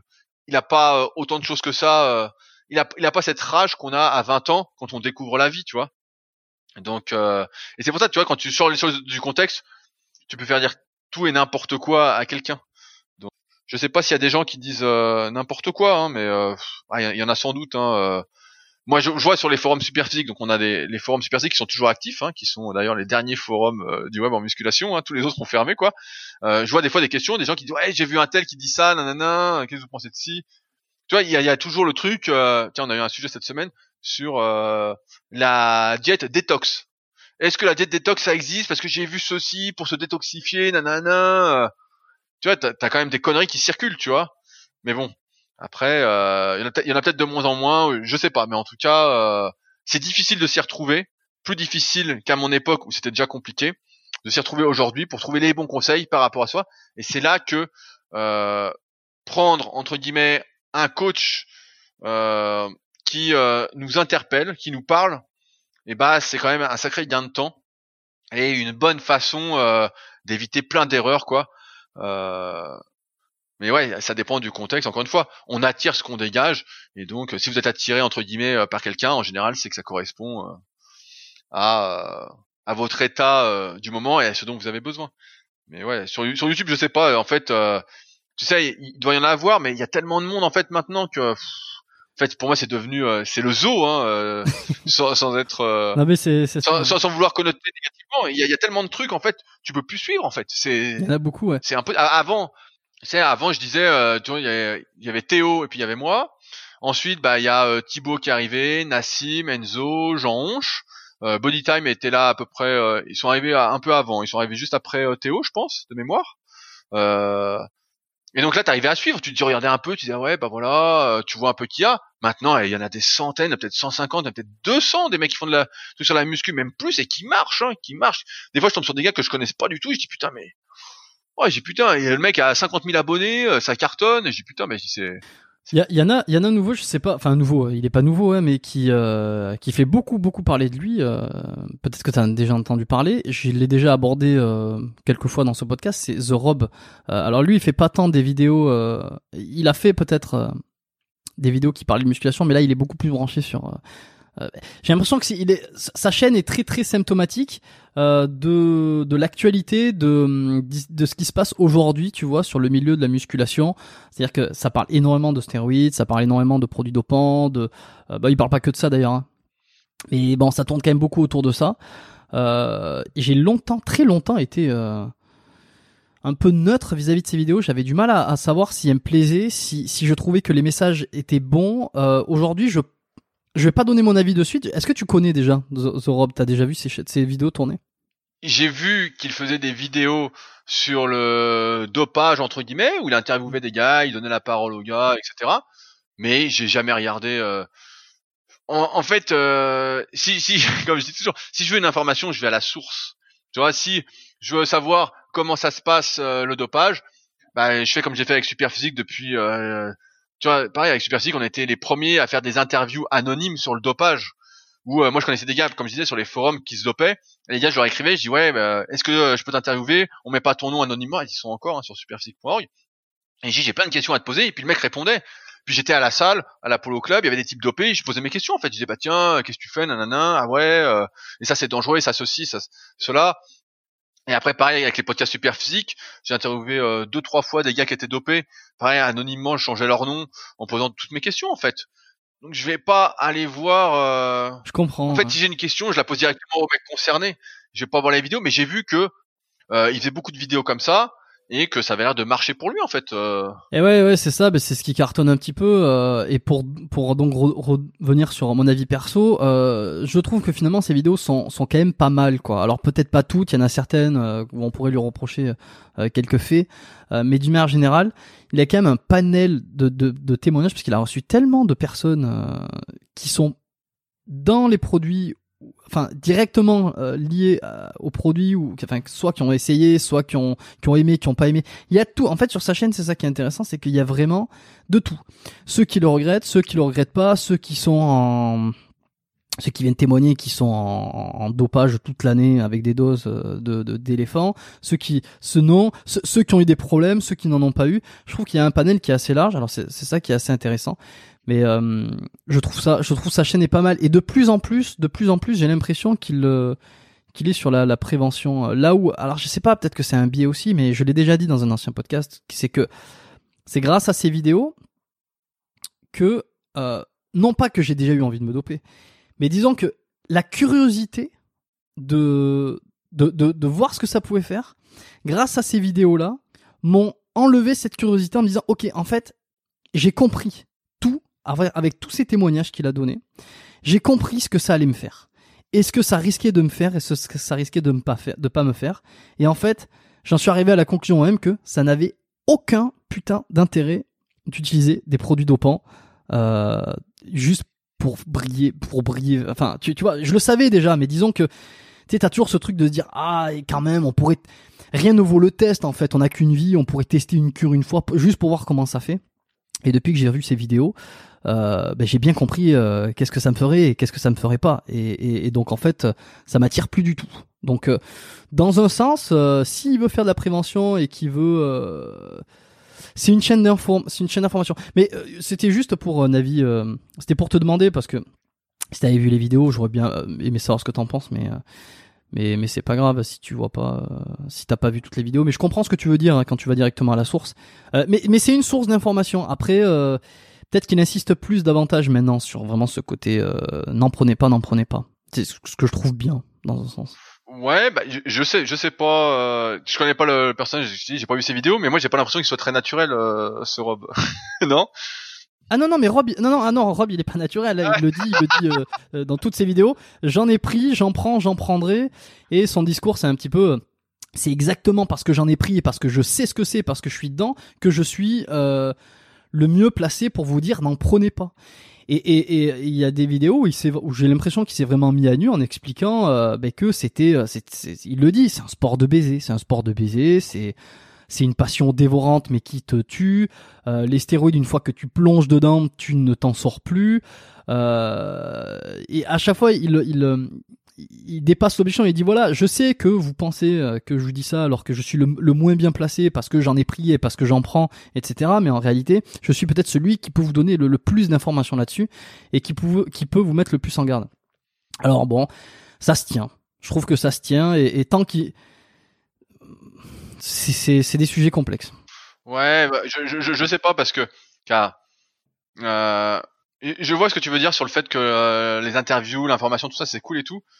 Mais euh... il faut il faut pas que ça soit biaisé quoi. Il faut pas que les interviews soient biaisées dans le sens où on a l'impression que, que c'est c'est que bien. Et des fois sur sa chaîne c'est ça, c'est qu'il y a tout. Il y a vraiment des gars qui sont qui sont tombés bien bas. Donc euh... ouais.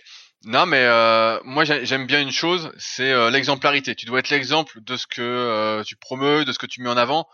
Et pour moi là, tu vois, quand tu me dis ça, pour moi ça coince. Le type est dopé, il dit que c'est pas bien, c'est pas bien, c'est pas bien, et puis il continue. Tu vois, il y a une incohérence qui me qui me dérange.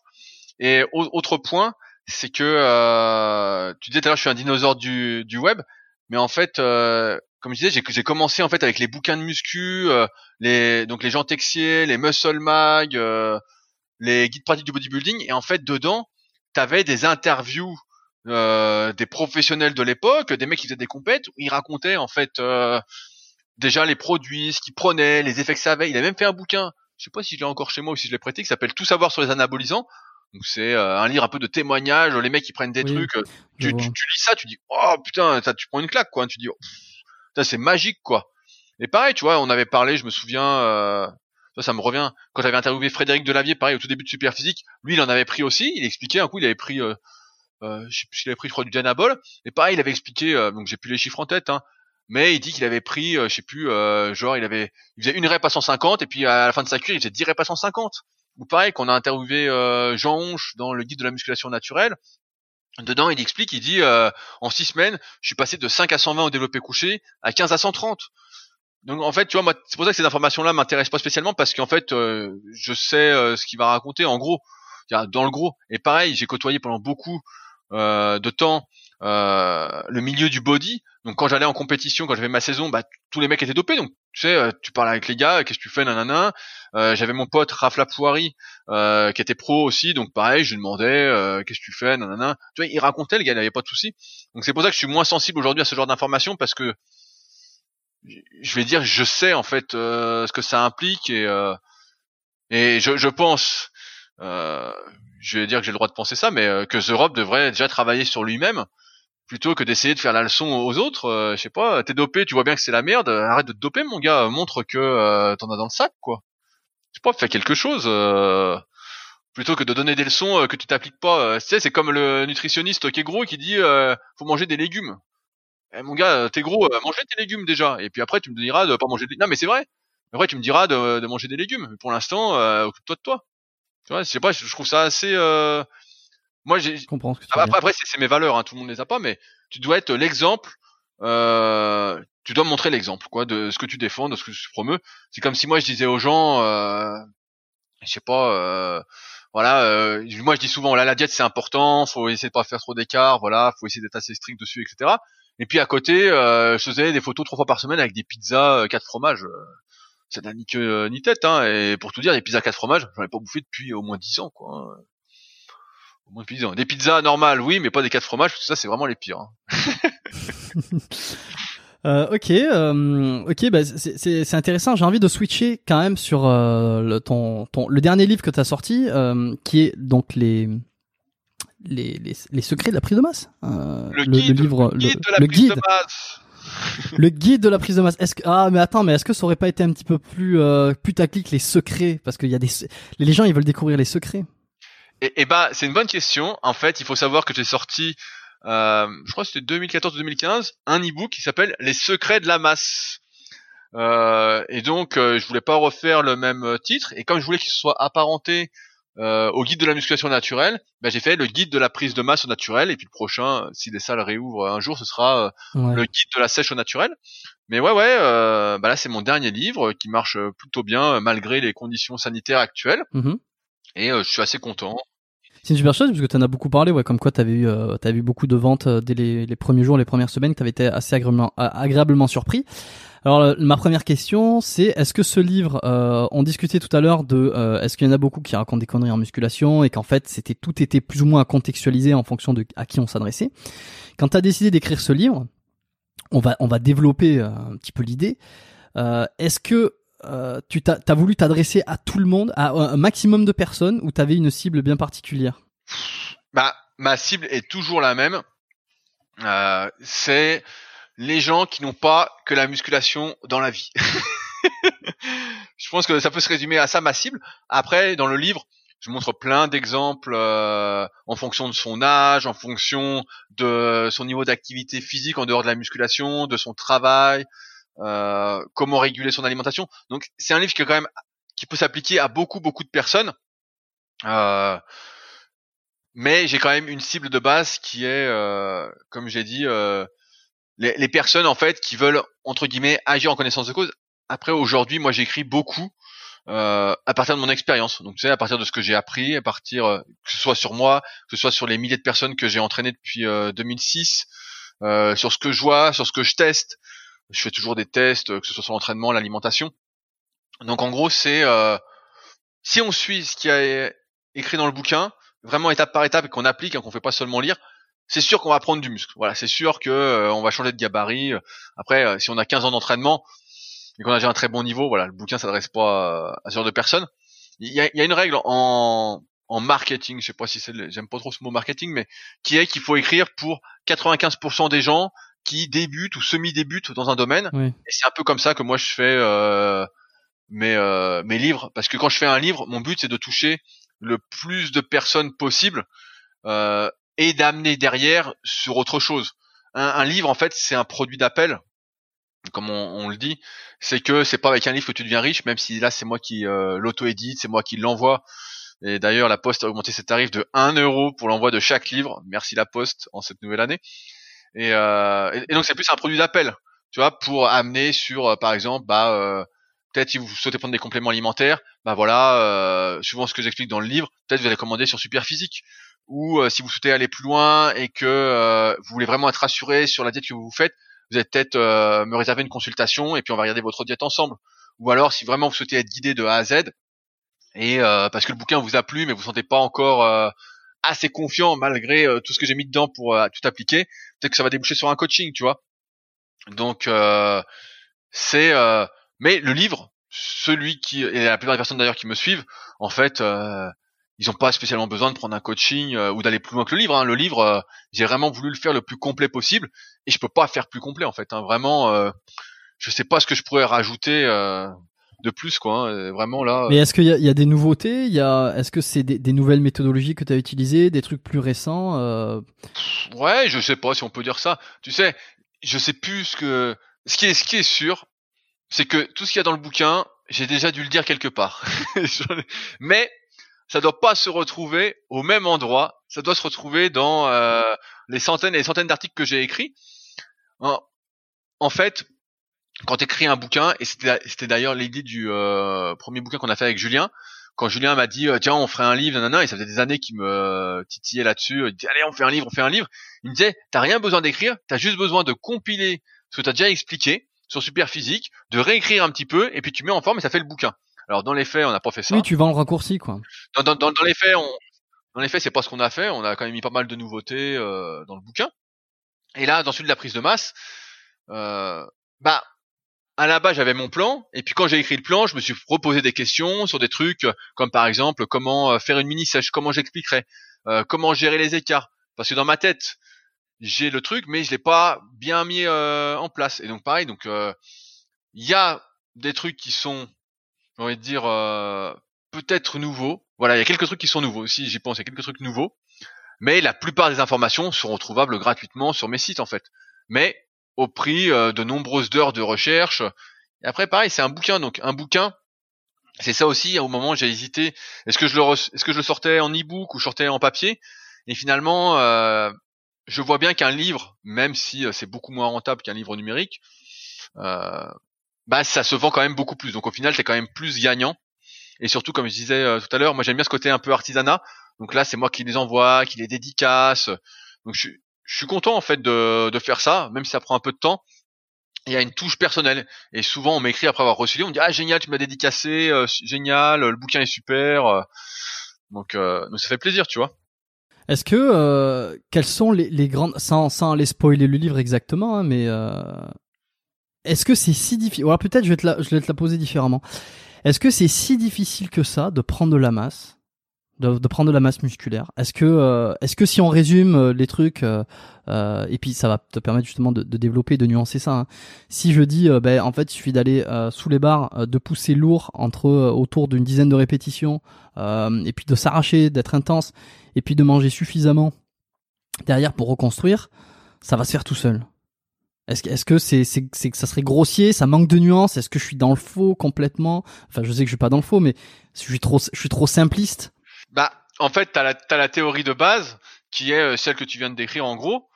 Mais le, le vrai problème, c'est que euh, c'est la théorie de base qui se veut un peu universelle. Et souvent, quand euh, bah souvent, elle va pas fonctionner cette théorie de base. souvent, tu vois, tu vas faire tes petites, tu vas faire tes séries de 10 et puis tu vas essayer de progresser et puis paf, tu vas te retrouver bloqué comme un con. Tu vas être là, tu vas dire merde, euh, ça monte pas.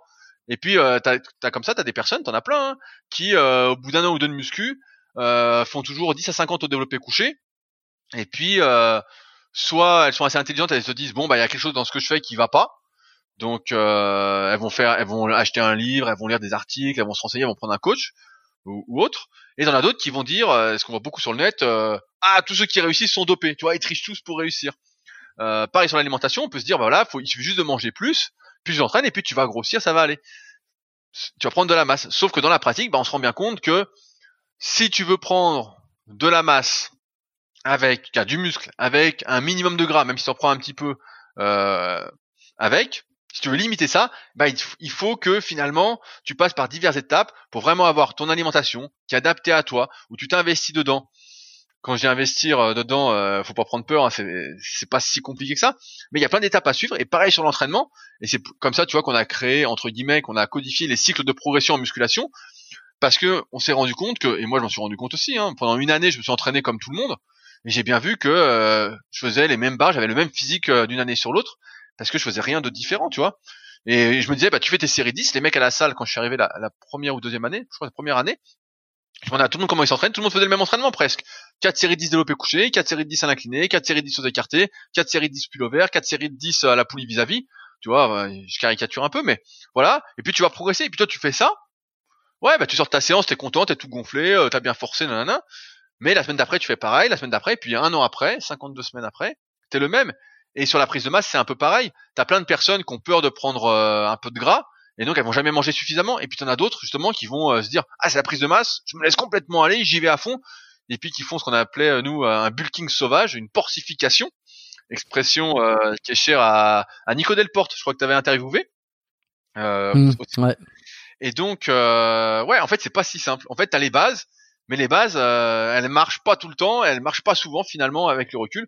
Et c'est là que t'as besoin, en fait, de mettre le nez dedans pour euh, personnaliser ce que tu fais par rapport à toi, pour avoir d'une part une bonne méthodologie d'entraînement, donc c'est ce qu'on propose dans l'application SP Training, euh, et d'autre part une bonne méthodologie sur l'alimentation, parce que pareil, l'alimentation, c'est pas je me fais ma diète qui me convient actuellement, et ça se trouve dans deux semaines ou ou euh, trois semaines après, il va falloir la modifier un petit peu parce qu'elle va plus te convenir parce que tu fais plus d'activité ceci, en fais un peu moins par là, etc. Donc dans le bouquin, j'explique vraiment comment c'est la garantie en fait, si tu appliques tous les conseils, c'est la garantie de prendre du muscle avec le minimum de gras et d'être sûr en fait de prendre du muscle et euh, de pas être trop en avance sur tes besoins ou euh, à l'inverse de pas manger suffisamment comme beaucoup font ça, c'est une des erreurs qu'on voit le plus souvent aussi euh, en prise de masse. Hein. On a peur de prendre du gras, on se dit ah, non non je mange pas, alors que il euh, y a aucun pratiquant naturel de muscu qui a eu un très bon physique qui est pas passé par une prise de masse. Après, il s'agit pas de faire une prise de masse comme je disais, un bulking sauvage, une porcification, mais au moins de manière correcte. Et c'est ça qu'amène le livre en fait, c'est euh, une méthodologie de la prise de masse qui garantit la prise de masse. Voilà. Alors que le conseil basique, bah, euh, comme on disait tout à l'heure, euh, fait des, fait des séries de 10. Tu vois, euh, ça c'est un truc pour moi. Euh, tu me dis juste fait des séries de 10, euh, ça marchait pas quoi. C'était, j'étais comme un con. Alors t'as des gars par contre, des fois que j'interview pour le Super Podcast, ils font des séries de 10 et puis eux ils explosent quoi. Eux chaque semaine ça monte, ça monte, ça monte. Puis toi t'es là avec ta barre à 50 et tu dis merde, je comprends pas. pourtant je fais comme le gars qui est doué. Bah ouais, mais parce que en fait, il te manque plein de trucs que le gars doué n'a pas besoin de faire parce que lui ça marche un peu tout seul. Et lui finalement si euh, on reprend ce qu'on disait sur le dopage, bah, il a un peu moins euh, de mérite. Euh, mais bon, après, comme je disais, il n'y a pas de compétition, donc il faut essayer de se comparer qu'à soi-même. Mais ça aussi, c'est difficile. Hum, justement, ça me permet d'enchaîner sur ça. Est-ce que tu penses que tout le monde, alors tu dis garantie, est-ce que tu penses que tout le monde peut arriver à prendre du muscle et jusqu'à quand, en fait ou est-ce que certaines personnes même s'ils appliquent tous les conseils euh, d'entraînement, de, nutrition, de repos, de, de, de, personnification, etc., vont, vont être limités quoi qu'il en soit à cause de leur génétique. La génétique, c'est un truc un peu euh, une excuse. Euh, c'est beaucoup considéré comme une excuse, justement, pour ouais, bah, tu parles de génétique parce qu'en fait tu fais pas les efforts. Mais est-ce que tu penses que quelqu'un, c'est possible que quelqu'un fasse énormément d'efforts? Et je te dis ça parce que j'ai l'impression d'en connaître, hein, qui font beaucoup d'efforts beaucoup, beaucoup, beaucoup d'efforts, qui s'entraînent très dur, qui, qui essaient de respecter des bonnes méthodologies. Euh, alors peut-être pas, euh, peut-être pas la meilleure ou quoi, mais mais qui essaient vraiment de tout faire et à la limite qui vont mettre en place tout ce que tu dis dans le bouquin et qui vont quand même être limités. Est-ce que tu penses que ça existe, que c'est ou que c'est très rare? Bah ça, existe hein, évidemment et malheureusement chaque personne, j'apprends rien à personne, a son propre potentiel et à partir de celui-ci, en fait, tout ce que tu peux faire, bah, c'est essayer d'exploiter au mieux ce potentiel. On sait que ce potentiel-là, il dépend d'une part bah, euh, de tes parents, euh, de ton hérédité. Il dépend d'autre part, donc si tes parents ont jamais été sportifs, euh, dans ta famille personne n'a jamais été sportif, bah, en théorie tu as moins de potentiel. On sait que ça dépend énormément des antécédents sportifs, donc ça je me rends compte avec les interviews que je fais sur le kayak, euh, des champions que euh, ça compte énormément les antécédents donc tous les sports que tu as fait durant ton enfance euh, si tu en as fait tous les jours euh, de 5 à 20 ans, comme par exemple euh, Bazinga qui a fait de la gym de 2 à 22 ans, bah là forcément quand tu te mets à la muscu, en fait tu déjà fait de la muscu depuis 20 ans. Donc euh, tu as déjà un potentiel à exploiter. Et d'autre part, et d'autre part, tu as aussi euh, tout ce qui est longueur musculaire, levier osseux et c'est évident que le mec qui a les bras très longs et la cage plate, bah va faire moins au développé couché que le gars qui euh, a une grosse cage et des tout petits bras en longueur. Je caricature parce qu'il y a aussi euh, l'influx nerveux, le recrutement musculaire, il y a plein d'autres choses qui vont entrer en jeu, mais voilà, on comprend bien que chacun a un potentiel un peu unique, et c'est sûr qu'il y a une énorme disparité en termes de résultats entre les personnes pour euh, un même entraînement et une même alimentation personnalisée à chacun d'eux. Donc je précise bien personnalisé parce que il faut personnaliser, il faut essayer d'exploiter au mieux pour essayer de progresser. Après, maintenant, l'expérience m'a montré que la moyenne des individus qui, qui descend quand même. Hein. Tu vois, on est quand même. Euh, je, je, vois que la nouvelle génération a fait beaucoup moins de sport que ma génération et sans doute que, que toi aussi, qu'on est la même génération, euh, a fait beaucoup moins de sport et donc a beaucoup moins de potentiel que la génération d'avant. Avant, euh, tout, je donne un exemple à la con, tout le monde savait cambrer le dos pour faire du soulevé de terre euh, jambes tendues. Euh, Aujourd'hui, cambrer le dos, ça devient difficile, tu vois, parce que les ischios sont trop tendus, parce qu'on n'a pas conscience de soi, on n'a aucune conscience corporelle. Donc, parce qu'on a joué à la console pendant toute son adolescence. Et ça, c'est quelque chose qui réduit énormément le potentiel. Et ça, malheureusement, on le sait qu'une fois que c'est trop tard. Donc ouais, après, on disait, je disais que d'expérience, on a marqué que, du moins dans ma génération, ceux qui avaient fait un peu de sport, euh, comme tout le monde euh, durant l'adolescence, bah on arrivait tous à peu près au ratio taille-poids. Donc si tu fais 1m80, t'arrivais autour de 80 kg, plus ou moins sec, à 5 kg près. si tu avais fait beaucoup de sport, on le voit bien, Hein, on parlait de Bazinga, donc euh, Olivier, qui a fait 20 ans de gym avant, bah, on voit que le type il arrive à taille plus 10 euh, bien propre. Donc pareil, mais là il y a 20 ans de sport euh, plusieurs fois par semaine, de la gym en plus qui s'apparente vraiment avec une excellente conscience corporelle. Et puis qu'au-delà, bah, c'est pas trop possible. Et donc tu as le sens inverse, tu as des gars qui vont arriver je pense notamment à Arnaud avec qui je faisais des vidéos, qui travaille avec moi sur rudicola.com. et ben lui très sec, il arrivait à allez, à 63, 64 kilos, il était déjà bien sec, et il faisait, je crois, il fait 1m71, donc il fait taille moins 7, tu vois, parce que, pareil, tout petits os, euh, beaucoup de muscles courts, pas beaucoup de sport durant euh, son adolescence, beaucoup de jeux sur l'ordinateur. Et donc quand il s'est mis à la il était motivé, etc. Et donc il est arrivé à taille moins 7, euh, propre et relativement sec. Après, il doit y avoir encore une fois des extrêmes. Là, je donne ce que j'ai vu, mais il y a il y a des gens pour eux, ce sera taille moins 10. Et ce qu'on voit aussi, c'est que plus tu commences tard une activité physique et notamment la muscu, bah moins tu vas pouvoir aller loin. Euh, c'est évident. Et plus tu commences tôt, mieux c'est. Là, je vois, il y a un petit jeune qui nous suit qui s'appelle Arthur. Arthur, il a 15 ans. Et je vois que Arthur, euh, bah lui, euh, il s'entraîne bien, il pose des bonnes questions, tout. Je crois beaucoup dans son potentiel. Il a commencé au bon moment. Et je pense que ça s'explique aussi une bonne partie de mes résultats de mon développement physique, c'est d'avoir commencé très très tôt la muscu et en plus d'avoir fait beaucoup de séries longues quand j'étais gamin à fond, notamment les séries de sang pour les épaules dont je parle souvent. Mais ça, c'est des choses qui m'ont beaucoup aidé. Euh, plutôt que si j'avais commencé à 20 ans, bah, j'aurais eu beaucoup moins de, de potentiel à exploiter parce que quand on est jeune, on, on apprend plus facilement. Euh, j'ai envie de dire, on, mémorise beaucoup plus facilement les informations. Et j'ai l'impression, euh, les experts, s'il y en a sur le sujet qui me contrediront, mais qu'on euh, construit plus facilement, euh, comment? Des, des, circuits nerveux optimisés avec plus euh, ce qu'on appelle de myéline, comme il explique dans le bouquin le euh, talent code. Mais ouais, et plus plus ça mm. passe, moins t'as de capacité, j'ai envie de dire, d'apprentissage. On sent que c'est plus dur. Ouais, la, la myéline, euh, la myéline, donc c'est l'espèce de couche euh, qui, qui se trouve autour des, des neurones là, qui permet de faire circuler l'information plus vite. D'ailleurs, c'est la myéline qui est, qui est attaquée. Euh... Je rebondis sur ça. Je sais pas si euh, on, ça fait apprendre quelques petits trucs aux auditeurs là après après deux heures, mais c'est ce qui est attaqué dans la, la, sclérose en plaques. En fait, il y a une dégradation. c'est une maladie auto-immune, je crois, la sclérose en plaques, et qui fait que ça ça ça il y a une dégradation des couches de myéline autour des nerfs, ce qui fait que l'information circule beaucoup moins vite qu'on va avoir des problèmes de, de, de, motricité petit à petit. Ouais, ouais et c'est aussi, quelque, aussi quelque chose, à force de faire le même mouvement ou, euh, je sais pas, d'apprendre une langue, etc. C'est ça qui fait que tu deviens plus efficace, que euh, tu parles mieux anglais, que tu fais mieux un mouvement. C'est euh, de l'apprentissage moteur entre guillemets. Et euh, ça, c'est hyper important et c'est pourquoi tu peux devenir bon dans un domaine et c'est plutôt positif qu'à force de répéter. Maintenant, euh, dans, le bouquin, je crois qu'il dit que là, je ne joue pas tant que ça. Mais euh, bah après, je suis pas spécialiste, donc peut-être que là, je joue pas tant que ça. Mais dans ce cas-là, ça va nécessiter, si tu vois, si tu manques 20 ans de sport, il va te falloir 20 ans de plus. Mais sauf qu'après, tu arrives euh, à 45-50 ans et comme tu as d'autres facteurs qui rentrent en jeu pour euh, la prise de muscle, comme notamment euh, ton nombre et la qualité de tes récepteurs aux androgènes, comment tu vas être, comment, on va dire sensible euh, à la testostérone que tu produis, bah euh, ça c'est sûr que ça diminue. Hein. C'est sûr qu'avec l'âge, euh, tu as de moins en moins de récepteurs, tu produis moins de testo. donc c'est un peu. Tiens, bah, d'ailleurs à, à, ce sujet, est-ce que tu as entendu parler de l'hormonothérapie et est-ce que tu as un avis là-dessus sur le fait de se supplémenter en, en, en testostérone à partir d'un certain âge lorsqu'il y a un déclin? Mais j'ai pas d'avis. Je, je vois ce dont tu veux parler, mais j'ai pas d'avis particulier sur le sujet parce que je suis pas encore en âge, j'ai envie de dire, de m'y intéresser. je suis encore en pleine forme, mais euh, mais ouais, je me suis pas intéressé. J'ai, pas d'avis particulier.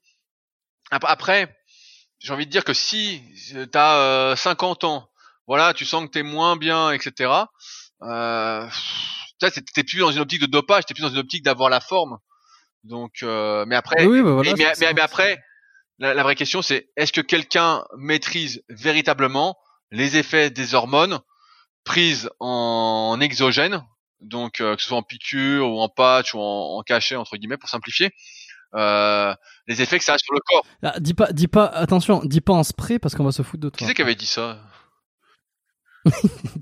Je, je, je, ben moi, je sais ça qui c'était, j'ai lancé une perche, mais, mais euh, enfin bon, tout ça pour dire, pour toi, pour dire que il y a personne au monde qui peut maîtriser parce que tu peux pas analyser en fait euh, la quantité de tes récepteurs, la qualité de tes récepteurs, ta sensibilité euh, à toutes les hormones. Tu peux pas en fait, et donc c'est un peu un jeu de, de chance. Après, on va dire que certains ont l'expérience pour avoir fait tester sur plein de personnes.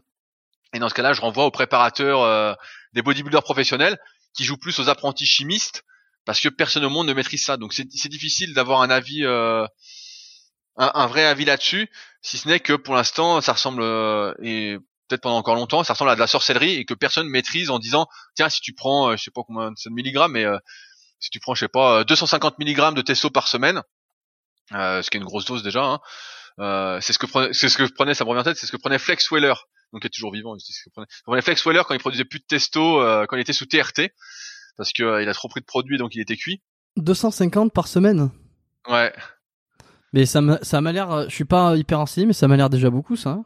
Ouais, ouais, ouais, bah bien sûr. Euh, je citerai pas de nom, mais il y en a d'autres pareil qui sont sous TRT à l'époque sur YouTube qui disaient je suis sous TRT, j'en prends pas beaucoup et puis qui prenaient des doses de porc. Mais mais ouais, en fait, donc tu vois, personne maîtrise les effets que ça va avoir en fait, donc c'est difficile d'être pour d'être pour au final. Mais après, mmh. euh, encore une fois, là, quand t'as 50 ans, euh, t'es plus dans, dans l'optique euh, de te doper, t'es plus dans l'optique d'être juste en forme. Donc je, je sais pas, euh, tu vois, je vais rester plutôt neutre là-dessus, tout en émettant des réserves sur la, comment on peut dire, la compétence de ceux qui préconisent ça. Bon, apparemment, il y aurait des cliniques qui se développeraient, des cliniques anti-âge. je crois qu'il y en a une ici à Montréal, tu vois, et, et même aux États-Unis beaucoup avec des médecins. J'ai déjà vu, j'ai déjà vu tout ça, hein, euh, mais euh, c'est euh, de la sorcellerie en fait. Personne, personne au monde ne maîtrise ça en fait. dès que tu touches à quelque chose dans le corps, il y a autre chose qui va se dérégler en fait. Il y a rien qui est qui est aussi simple qu'on le pense. C'est pas parce que tu prends de la testo que ça va aller mieux. Ou ça va dérégler ton insuline en même temps. ça va foutre en l'air ta GH. Tu sais pas en fait. Ça, c'est beaucoup plus compliqué. Tu prends un bouquin de pharmacologie tu lis le bouquin, tu dis oh putain c'est la merde. tu dis là. oui, parce euh, que le truc c'est que toutes les hormones s'auto-activent, s'auto-rétro euh, rétro-contrôlent, etc. Donc en fait c'est sûr que tu touches quelque chose, ça par conséquent ça touche un petit peu tout. Ouais ouais ouais. C'est ça le principe des hormones. C'est pas c'est pas si simple. Allez une dernière petite chose, euh, les projets 2021. Euh, podcast sur le kayak, ce que j'ai compris, peut-être un livre sur le, la sèche. Est-ce que tu peux m'en dire un petit peu plus? Est-ce qu'il y a d'autres trucs que tu as prévus pour cette année? Ouais, bah là j'ai sorti, euh, j'ai lancé mon podcast donc les secrets du kayak, qui est disponible sur toutes les plateformes de podcast où j'interview bah, les champions de kayak parce que c'est une activité que je pratique abondamment. J'y étais encore ce matin, on était sous la neige avec mon pote, euh, on a fait une bonne séance donc ça allait. Mais où je parle à la rencontre un peu des champions, un peu sur le même modèle que mon pote Bart euh, d'extraterrien, sauf que je pose des questions qui sont peut-être un peu plus spécifiques à la pratique du kayak. En fait, je pars à la recherche des informations que j'aimerais euh, avoir et qu'on trouve nulle part. Et en même temps, bah, je m'intéresse à qui sont ces champions, comment ils sont devenus champions, euh, pour dresser un peu une carte du champion. Donc euh, moi, ça m'intéresse particulièrement. Peut-être le livre sur la sèche. Donc si les salles réouvrent un jour, sachant qu'il est déjà prêt. Donc il me reste juste à envoyer, à finaliser le graphisme qui est à moitié fait. oh, les salles vont par réouvrir. Oui, normal, normalement, normalement, euh, j'espère. Euh, et après, bah, euh, je, on va beaucoup travailler aussi cette année sur l'application SP Training. J'en ai parlé pas mal de fois dans ce podcast. Ouais, mais d'ailleurs, tu vois que je euh. recommande aussi parce qu'on en avait parlé la première fois que t'étais passé et j'avais dit que je l'utilisais et puis je l'utilise toujours. Euh, alors quand je vais en salle, hein, alors je, je, vais faire le, petit témoignage. Là actuellement non, puisque j'essaie de m'entraîner comme je peux, soit chez moi, soit dans un parcours de, de street workout à l'extérieur. Donc euh, bon, étant donné qu'il n'y a pas d'incrémentation là de poids, j'essaie de faire un petit, j'essaie de maintenir et puis je, je tente d'autres trucs, tu vois. Mais sinon, euh, pas plus tard que que les, les, les, deux derniers mois là, quand les enfin un petit peu plus un petit peu plus tôt quand même, quand les salles étaient encore ouvertes, j'utilisais l'application. Donc euh, je recommande. Je, je, je recommandais à l'époque, je recommande encore. Bah, J'espère que tu as mis une note de 5 étoiles et un petit commentaire sur l'application de sur le ah store que tu utilises. Hein. Si c'est pas fait, c'est une honte. mais euh, mais j'avais mis le truc, c'est sûr mais ça aide énormément pour ceux qui l'ont et qui l'ont pas encore fait. Euh, vraiment, euh, essayer de faire ça, euh, c'est cool. Donc on a pas mal de mises à jour qui sont prévues. On a plein de trucs sur lesquels on aimerait avancer là-dessus. Donc c'est un de nos gros projets. Il y a quelques compléments alimentaires qu'on aimerait sortir aussi, mais c'est compliqué. Encore une fois, avec l'épidémie, j'attends de voir comment ça va se calmer, parce qu'à chaque fois on a des idées, on lance les sujets, les, les projets, et puis ça traîne, ça traîne. Là, ça fait au moins six mois qu'on est sur un truc, ça n'avance pas. Enfin bon, c'est c'est fou quoi. Et puis après, bah, on verra euh, où ça mène. Hein. Euh, moi, pour l'instant, je suis toujours enthousiaste, donc j'ai continué mes petites vidéos, euh, mes petits podcasts, essayer de tirer vers le haut à ma façon, ceux qui ont l'impression que je les tire vers le haut. Et puis on verra bien où ça mène. Je suis pas quelqu'un qui fait des projets sur le long terme. Moi, j'aime bien faire petit à petit, pas au jour le jour, mais souvent il y a un truc qui me tient et ça me tient un moment et après je passe à autre chose. Et puis il y a des périodes où j'ai zéro projet et où en fait bah, je fais juste on va dire euh, mes tâches habituelles qui sont de m'occuper de mes élèves, euh, de discuter, euh, de faire des podcasts où j'interviens comme avec toi Jérôme ou, ou avec d'autres et et voilà, et après on voit où ça mène. Comme je dis, bah faut faire des choses pour que ça crée des opportunités, et puis des fois ça t'amène quelque part où tu pensais pas aller. Donc sait-on jamais que j'arrive quelque part où je ne pensais pas aller cette année. Bon ben top. Euh, je passe rapidement aux dernières questions. Je te les... Alors il y en avait que je t'avais déjà posé. Euh, je, je, je, vais te demander euh, simplement celle que, que j'ai reformulée, euh, que j'ai redétaillée depuis. si on pouvait revenir 10 ans en arrière, quel est le meilleur conseil que tu aurais besoin d'entendre, toi? En 2011, j'avais quoi? J'avais 24. tu vois là, je me dirais peut-être continue les podcasts. je me dirais n'arrête pas les podcasts, continue. Comme ça, ça ferait 15 ans que je serai là et euh, en podcast pratiquement, ça ferait 10 ans de mm. plus que je serai en podcast. Et donc, euh, je pense que je ferais ça. Je me dirais ça. Je me dirais continuer les podcasts, parce que finalement, tu vois, je disais que je regarde pas beaucoup de vidéos, mais alors les podcasts, ça, euh, j'en consomme, j'en consomme. J'essaie de vraiment d'en écouter presque un par jour. Dès que je mange, j'écoute un podcast. Quand je suis en voiture, j'écoute un podcast. Ça, c'est vraiment un format qui me correspond en termes d'apprentissage, en termes de partage, etc. Donc euh, je me dirais continue les podcasts parce que j'avais commencé et puis on s'est essoufflé. Alors que finalement quand tu fais 2-3 000 écoutes sur un podcast, avec le recul, euh, bah c'est quand même pas mal. c'est quand même pas mal. C'est quoi ton top 3 de podcasts? Et eh bah, euh, c'est une J'en recherche régulièrement moi aussi parce que j'en écoute beaucoup et puis des fois bah, je, me lasse de certains. Je, regarde sur mon téléphone tout ce que j'ai. Qu'est-ce que j'ai bien? Ceux, ceux que t'écoutes, tu sais, on a toujours ces émissions que dès que l'épisode y sort, on, l'écoute avant tous les autres en fait. Moi, ça m'arrive même d'avoir des épisodes qui sortent euh, de, de mes podcasts préférés. Même si je suis en train d'écouter un épisode que j'ai pas encore terminé, je commence par, je, je, je lance le nouvel épisode de, de, ma, de mon émission préférée. Euh, bah, il y en a un que j'aime bien, euh, mais ça va peut-être pas te parler. C'est Fréquence MMA. Bah, c'est sur le, sur le MMA, mais c'est c'est deux Français qui animent ça et euh, c'est dans le même délire que le Super Physique podcast. Euh, les types sont euh, bonne humeur, bonne ambiance et euh, j'aime bien suivre un peu le MMA, donc ça c'est super. Fréquence MMA. Ok. Il y en a un que j'écoute vraiment dès qu'il sort aussi, mais ça fait longtemps qu'ils ont rien mis. C'est l'atelier Fit. Ah je sais, oui, oui, Je sais pas si t'as eu Jean-Marie et Raphaël en podcast. Non, non, non, non, non, mais je vois bien l'atelier Fit. Et eux quand ils sortent un truc, c'est eux quand ils sortent un truc, c'est vraiment hyper intéressant. Je l'écoute vraiment direct. Et les autres, je regarde tout ce que j'ai. Alors, qu'est-ce qu'il y a d'autre? Euh, Il y en a un que j'aime bien aussi. Pareil, ça sort pas souvent. C'est euh, Tech Off des Échos. Ok. Est-ce que ça te parle Tech non, Off? Pas du tout. Et eh bah ça, c'est des super interviews aussi. Euh, vraiment euh, génial et quand ça sort bah j'écoute direct après j'en ai plein d'autres mais j'écoute moins quand ça sort direct j'écoute moins mais mais ouais, ça, euh, Take Off, donc Fréquence MMA et l'Atelier Fit, là, c'est trois euh, où j'écoute vraiment direct. Après, il y en a d'autres j'écoute aussi direct, hein, comme euh, comme on parlait, et surtout la santé avec Étienne, extraterrien avec Bart. Ça, c'est des gars que je connais, donc j'écoute. ou ABD Podcast avec Aurélien. Ou ça aussi que mm. que je connais depuis des années, qui avait écrit pour Super Physique, etc. au tout début. Donc ça, c'est des trucs que bah, j'écoute aussi régulièrement. Donc voilà, bah, je vois, je vois, je vois, qu'en fait, je suis, abonné à plein de podcasts parce que je me suis mis sur mon application et là, en fait, euh, il y en a, ça s'arrête pas de descendre, quoi. Mais il y en a plein qui publient pas, quoi. C'est fou, quoi. Et ouais, c'est sûr, c'est le truc, c'est le truc. J'essaie de, moi, ça fait un moment que je suis passé à, à publier une fois par semaine, euh, où je sors les épisodes le lundi. Et en fait, c'est, euh, c'est vraiment une question d'habitude. Hein. Euh, pour ceux qui savent pas, j'enregistre pas les épisodes une fois par semaine. Euh, c'est les, les, épisodes, j'essaie de les, de les enregistrer à l'avance. Là, euh, l'épisode qu'on tourne, qu'on enregistre aujourd'hui, il sortira en, février et on l'enregistre, on est le 5 janvier, je crois.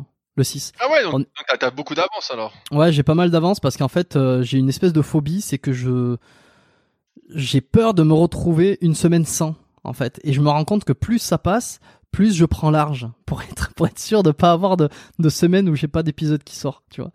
Donc euh, avant j'avais j'avais euh, quelques, deux trois semaines d'avance et puis je me suis retrouvé à un moment donné, c'était euh, fin d'année 2020, j'avais quasiment deux mois d'avance quoi. Ça me permet aussi de me concentrer, de me, de me concentrer sur d'autres choses, sur d'autres projets et de pas faire que ça chaque semaine et tu vois je, les enregistre en batch en quelque sorte et ensuite je les je les monte ça me fait un travail de d'une bonne demi-journée où euh, où je les mets en place je les planifie et ensuite euh, je peux euh, je peux travailler je peux m'occuper d'autres choses quoi mais mais mais mais en premier lieu il y a l'organisation mais en premier lieu c'est vraiment maintenant que je me suis fixé un épisode par semaine j'ai peur de louper à cet engagement donc il faut toujours j'ai toujours un besoin d'avoir des épisodes d'avance ah ouais, bah moi j'ai moins ce truc-là. Tu sais, moi je suis toujours en flux tendu et euh, ça va peut-être te faire sourire, mais euh, parfois j'enregistre mon leadercast le mercredi matin, donc à 9h pour qu'il sorte à 10h30, tu vois. ah oui, t'es chaud. Oui, mais alors attends, peut-être qu'il y a un truc aussi, c'est que euh, t'es moins dépendant ah du reste du monde, parce que moi j'ai des invités. Et donc, euh, si je me fais refouler, si par exemple d'une semaine à l'autre j'ai quelqu'un qui m'annule, eh ben je suis baisé. Ah oui, oui, c'est vrai que toi tu fais des interviews parce que pareil, Super Physique Podcast, euh, on enregistre le jeudi soir pour le vendredi matin, tu vois. Et si au pire Fabrice peut pas, bah nous on n'est pas un jour près, tu vois, on décale le podcast d'un jour, tu vois, c'est pas très grave. Ouais. Sais, on est un peu moins à cheval parce que je me dis, tu sais, à un moment il y avait ce truc-là sur le net de se dire, faut se rendre indispensable, les gens attendent ton contenu, ils sont là pour le rendez-vous, etc. Et j'ai l'impression qu'aujourd'hui il y a tellement de contenu. Franchement, moi quand ton podcast il sort, qui sortent lundi, mardi, mercredi, jeudi, en fait, peu importe, tu vois, il se met dans mon truc et puis je l'écoute, voilà, euh, tu sais, j'ai pas cette attente-là parce qu'il y a tellement de trucs, en fait, tellement de trucs auxquels je suis abonné en, termes de podcast que euh, je suis pas à un jour près pour t'écouter, tu vois. Mmh, que c'est pareil pour les gens, non? Tu sais, on dit, on dit toujours il faut la régularité, la régularité. Mais si toi il y a un podcast que t'attends à chaque fois, tu dis ah c'est tel jour faut que je l'écoute. Moi non, tu vois, je te citais mes podcasts tout à l'heure que j'écoute. Mais en fait, peu importe le jour où ils sortent, quoi, c'est pas. Alors j'avoue, j'avoue que je suis pas en attente, mais génération, c'est vrai que je suis, je suis, euh... j'aime beaucoup génération de It Yourself. Hein. Euh, j'adore comment ils mènent ces interviews. Alors on peut pas dire que je les attends, mais je sais qu'ils, sortent le samedi, qu'en général je vais les écouter, je vais l'écouter à partir du lundi. Ok, ouais, alors que moi, ouais, moi j'attends pas. Tu vois, génération de It Yourself, c'est un truc, comme je t'avais dit, moi je l'écoute pas euh, dès que ça sort, j'écoute de temps en temps parce que j'accroche moins. Donc euh, je trouve que c'est euh, trop trop éloigné de de moi, tu vois, je trouve que ça des fois ça m'inspire pas du ça me parle pas en fait, c'est un autre écosystème qui est j'ai envie de dire moins humain que ce qui me parle vraiment. Tu vois, à la différence toi des podcasts que tu fais où à chaque fois il y a une touche d'humanité. On, on, voit que c'est très humain, t'es assez proche, etc. Euh, on voit que Mathieu Stéphanie est pas spécialement proche et on sent qu'il y a une sorte de distance euh, entre les deux, tu vois, entre lui et l'interviewé à chaque fois. Et on sent qu'il y a une sorte de retenue, il y a, il y a des non-dits, il y a des bonnes, euh, faut faire bonne figure. Ouais, je, je, je, je, sens un peu de faux en fait, et ça j'accroche pas trop. Bon, la dernière fois, tu avais cité Devenez champion du monde de Jean Texier et Jean-Luc Fabre, hein, je l'ai sous les yeux là, euh, quand je t'avais demandé, euh, quand je t'avais proposé de donner un livre en recommandation. Est-ce que aujourd'hui tu as envie de recommander un autre bouquin euh, pour les auditeurs qui ont qui sont avec nous euh, 2h20 2h20 d'épisodes, ils sont toujours là. On a le, on a la crème de la crème en ce moment et euh, ils sont en train de réclamer, euh, je le sais, un, une recommandation, une recommandation de livre de la part de Rudy Koya. Qu'est-ce que tu bah, pourrais proposer aujourd'hui? Eh ben, en ce moment, je suis en train de lire euh, Homo Deus ou Homo Deus, je sais pas comment ça se prononce. Ouais, ouais excellent. Excellent. Voilà, je suis en train de lire ça, donc euh, je vais recommander ça. Parce que pour moi, c'est difficile en fait de recommander des livres en particulier. J'ai fait un podcast il y a pas longtemps qui s'appelle euh, Les livres du siècle. Les mm. livres du siècle sur Leadercast, donc où c'est j'ai regardé dans tous les livres que j'ai euh, ceux que je garderai absolument parce que des fois t'achètes un livre et puis bon bah, moi je le donne ou je le revends pas mais je le donne quoi. Je dis bon bah voilà je le relirai pas. Donc je dirais Homo Deus parce que là je suis, je suis quoi, à un tiers du bouquin et c'est vraiment hyper intéressant c'est pour ceux qui connaissent pas, euh, il avait fait Sapiens, donc était une brève histoire de l'humanité. Ça, je l'ai pas lu. Je, oh, il est excellent. Ma copine, ouais, j'ai du mal moi avec l'histoire en fait. Euh. Mais mais c'est excellent vraiment. C'est à la croisée de la, de la psychologie humaine, de la de la compréhension de où c'est qu'on en est arrivé, comment le comment l'argent est arrivé, comment on a évolué, comment tout ça s'entre euh, tout le passé s'entremêle avec euh, avec ce qui se passe aujourd'hui. Je trouve que c'est une, une, un super recul ce bouquin. Bah, bah dans dans Homo Deus, il en parle aussi. Alors je me dis peut-être que ça fait redondant, mais en fait le, le sous-titre m'a plu, c'est une brève histoire du futur. Et comme je suis plus tourné vers l'entrepreneuriat, entreprendre, le futur. Euh, j'ai démarré par celui-ci. Donc voilà. Ok, eh ben euh, parfait. Je laisserai la référence euh, en bas. je pense que je pense qu'on a fait le tour de tout ça. à mon avis, Rudy Koya n'a plus aucun secret pour oh là là, personne. Si, j'en ai, ai, encore plein. C'est vrai, t'en as encore plein? oh, mince alors, mince alors, il va, il va falloir que je te les demande ces secrets. Non, je plaisante. Non, quand même, on a fait un, joli tour euh, sur euh, pas mal de sujets, plus que ce que j'avais prévu, comme d'habitude. Hein. on se laisse aller dans ces, dans ces épisodes, dans ces podcasts. Je t'avais proposé de te garder au moins les deux heures euh, qui suivaient de libre pour qu'on puisse échanger librement. Et puis, et puis voilà quoi. Je pense qu'on est bien. comme d'habitude, si on veut te rejoindre, que ce soit sur les réseaux, je mettrai dans les dans les notes de l'épisode. Donc, qu'est-ce que tu veux qu'on mette? Ton site web, oui, bah euh, rudicoya.com, superphysique.org et euh, après euh, le plus simple à partir de quoi on accède à tout, c'est Instagram, c'est euh, rudicoyasp où là, bah, dès que je fais un article, j'en parle. Dès que je fais une vidéo, un podcast, donc c'est le, plus simple. Si on n'est pas sur Instagram et qu'on veut suivre un peu l'actu, bah, le plus simple alors c'est de suivre via les podcasts. Donc vous qui en plus là vous êtes là après 2h20, c'est que vous aimez les podcasts. Donc dans ce cas-là, le Superphysique Podcast, le Leadercast ou euh, les secrets du kayak en fonction de ce que vous recherchez, euh, de ce qui vous intéresse euh, et du temps que vous avez parce que je fais aussi de, longs podcasts donc mais pas aussi long que toi, 2h20 c'est pas du faire souvent. Je me laisse aller en ce moment, je, vais voir un petit peu la tendance si les gens apprécient ou si s'ils en ont marre. J'étais j'étais calqué entre 1h et 1h30, il y a il y a encore pas si longtemps et puis euh, puis j'ai commencé à me dire bon on s'en fout hein, laissons la discussion aller et puis ça donne de, de, de super trucs des fois bon après je me force pas à faire des trucs longs quand il y a rien à dire hein. mais euh, mais quand il y a des trucs à dire, c'est dommage de s'en priver. Euh, plus c'est long, plus c'est bon. Euh, ouais, ouais, ça, c'est l'expression, mais je suis pas sûr que ce soit vrai. Ah ouais? Eh ben, on attend les retours de chacun. Euh, ceux qui ont écouté l'épisode jusqu'au bout, euh, faites, faites les retours comme il se doit. Euh, si vous souhaitez laisser une évaluation, je fais. C'est l'heure de faire l'appel à l'action. Euh, les évaluations sur Apple Podcasts, euh, iTunes. Euh, donc les étoiles, donc 5 étoiles avec avec un commentaire. N'hésitez pas à dire justement si les épisodes longs vous les aimez, si vous préférez des épisodes plus courts sur des thématiques plus précises. parce que la dernière fois que que t'étais venu, on était sur une thématique beaucoup plus musculation, morpho-anatomie, et, puis j'avais quelques petites questions comme ça. Euh, on était sur beaucoup plus technique. Là aujourd'hui, j'essaie de, bah, en tout cas aujourd'hui dans notre épisode, on était beaucoup plus parcours, euh, philosophie, euh, idéologie aussi, et puis et puis quelques anecdotes par-ci par-là. Moi, je préfère parce que ça, ça s'apparente davantage à une discussion, une conversation hyper enrichissante, plus qu'à une liste de questions techniques. Mais, mais bon, le public tranche, hein, donc dites-moi, faites-moi vos retours par mail, par l'évaluation.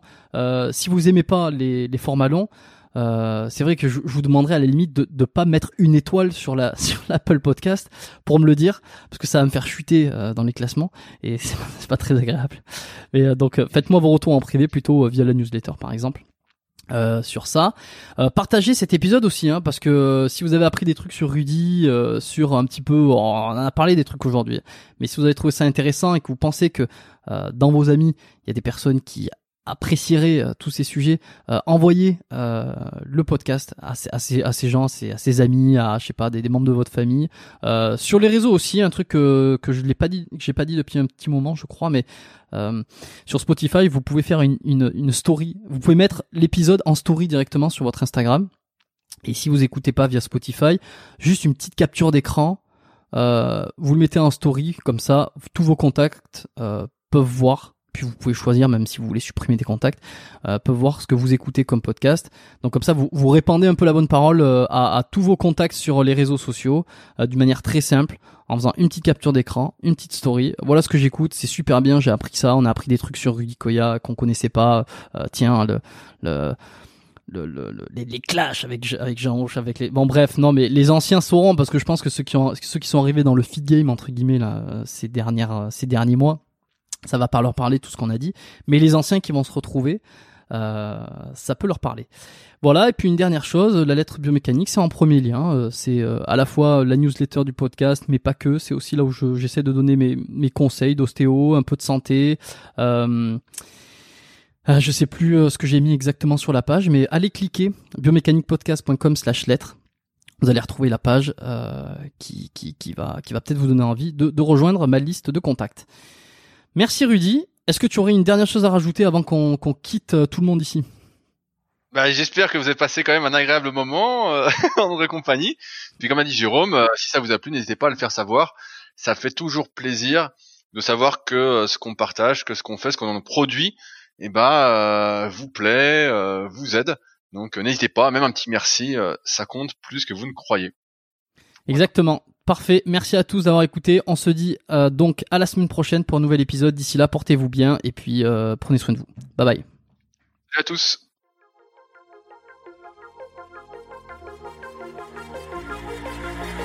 Merci d'avoir écouté cet épisode du podcast Biomécanique jusqu'au bout. Vous pouvez l'envoyer à deux de vos amis ou le partager sur vos réseaux sociaux. Merci également de lui mettre une note de 5 étoiles avec un petit commentaire sympa. C'est ce qui me permet de mieux ressortir dans les classements. Laissez-moi votre email sur biomécaniquepodcast.com slash lettre et je vous enverrai l'épisode de la semaine ainsi que la lettre biomécanique une fois par mois où je vous partage mes meilleurs conseils et recommandations. Vous avez écouté le podcast Biomécanique. Je suis Jérôme Cazerolle et je vous dis à très bientôt.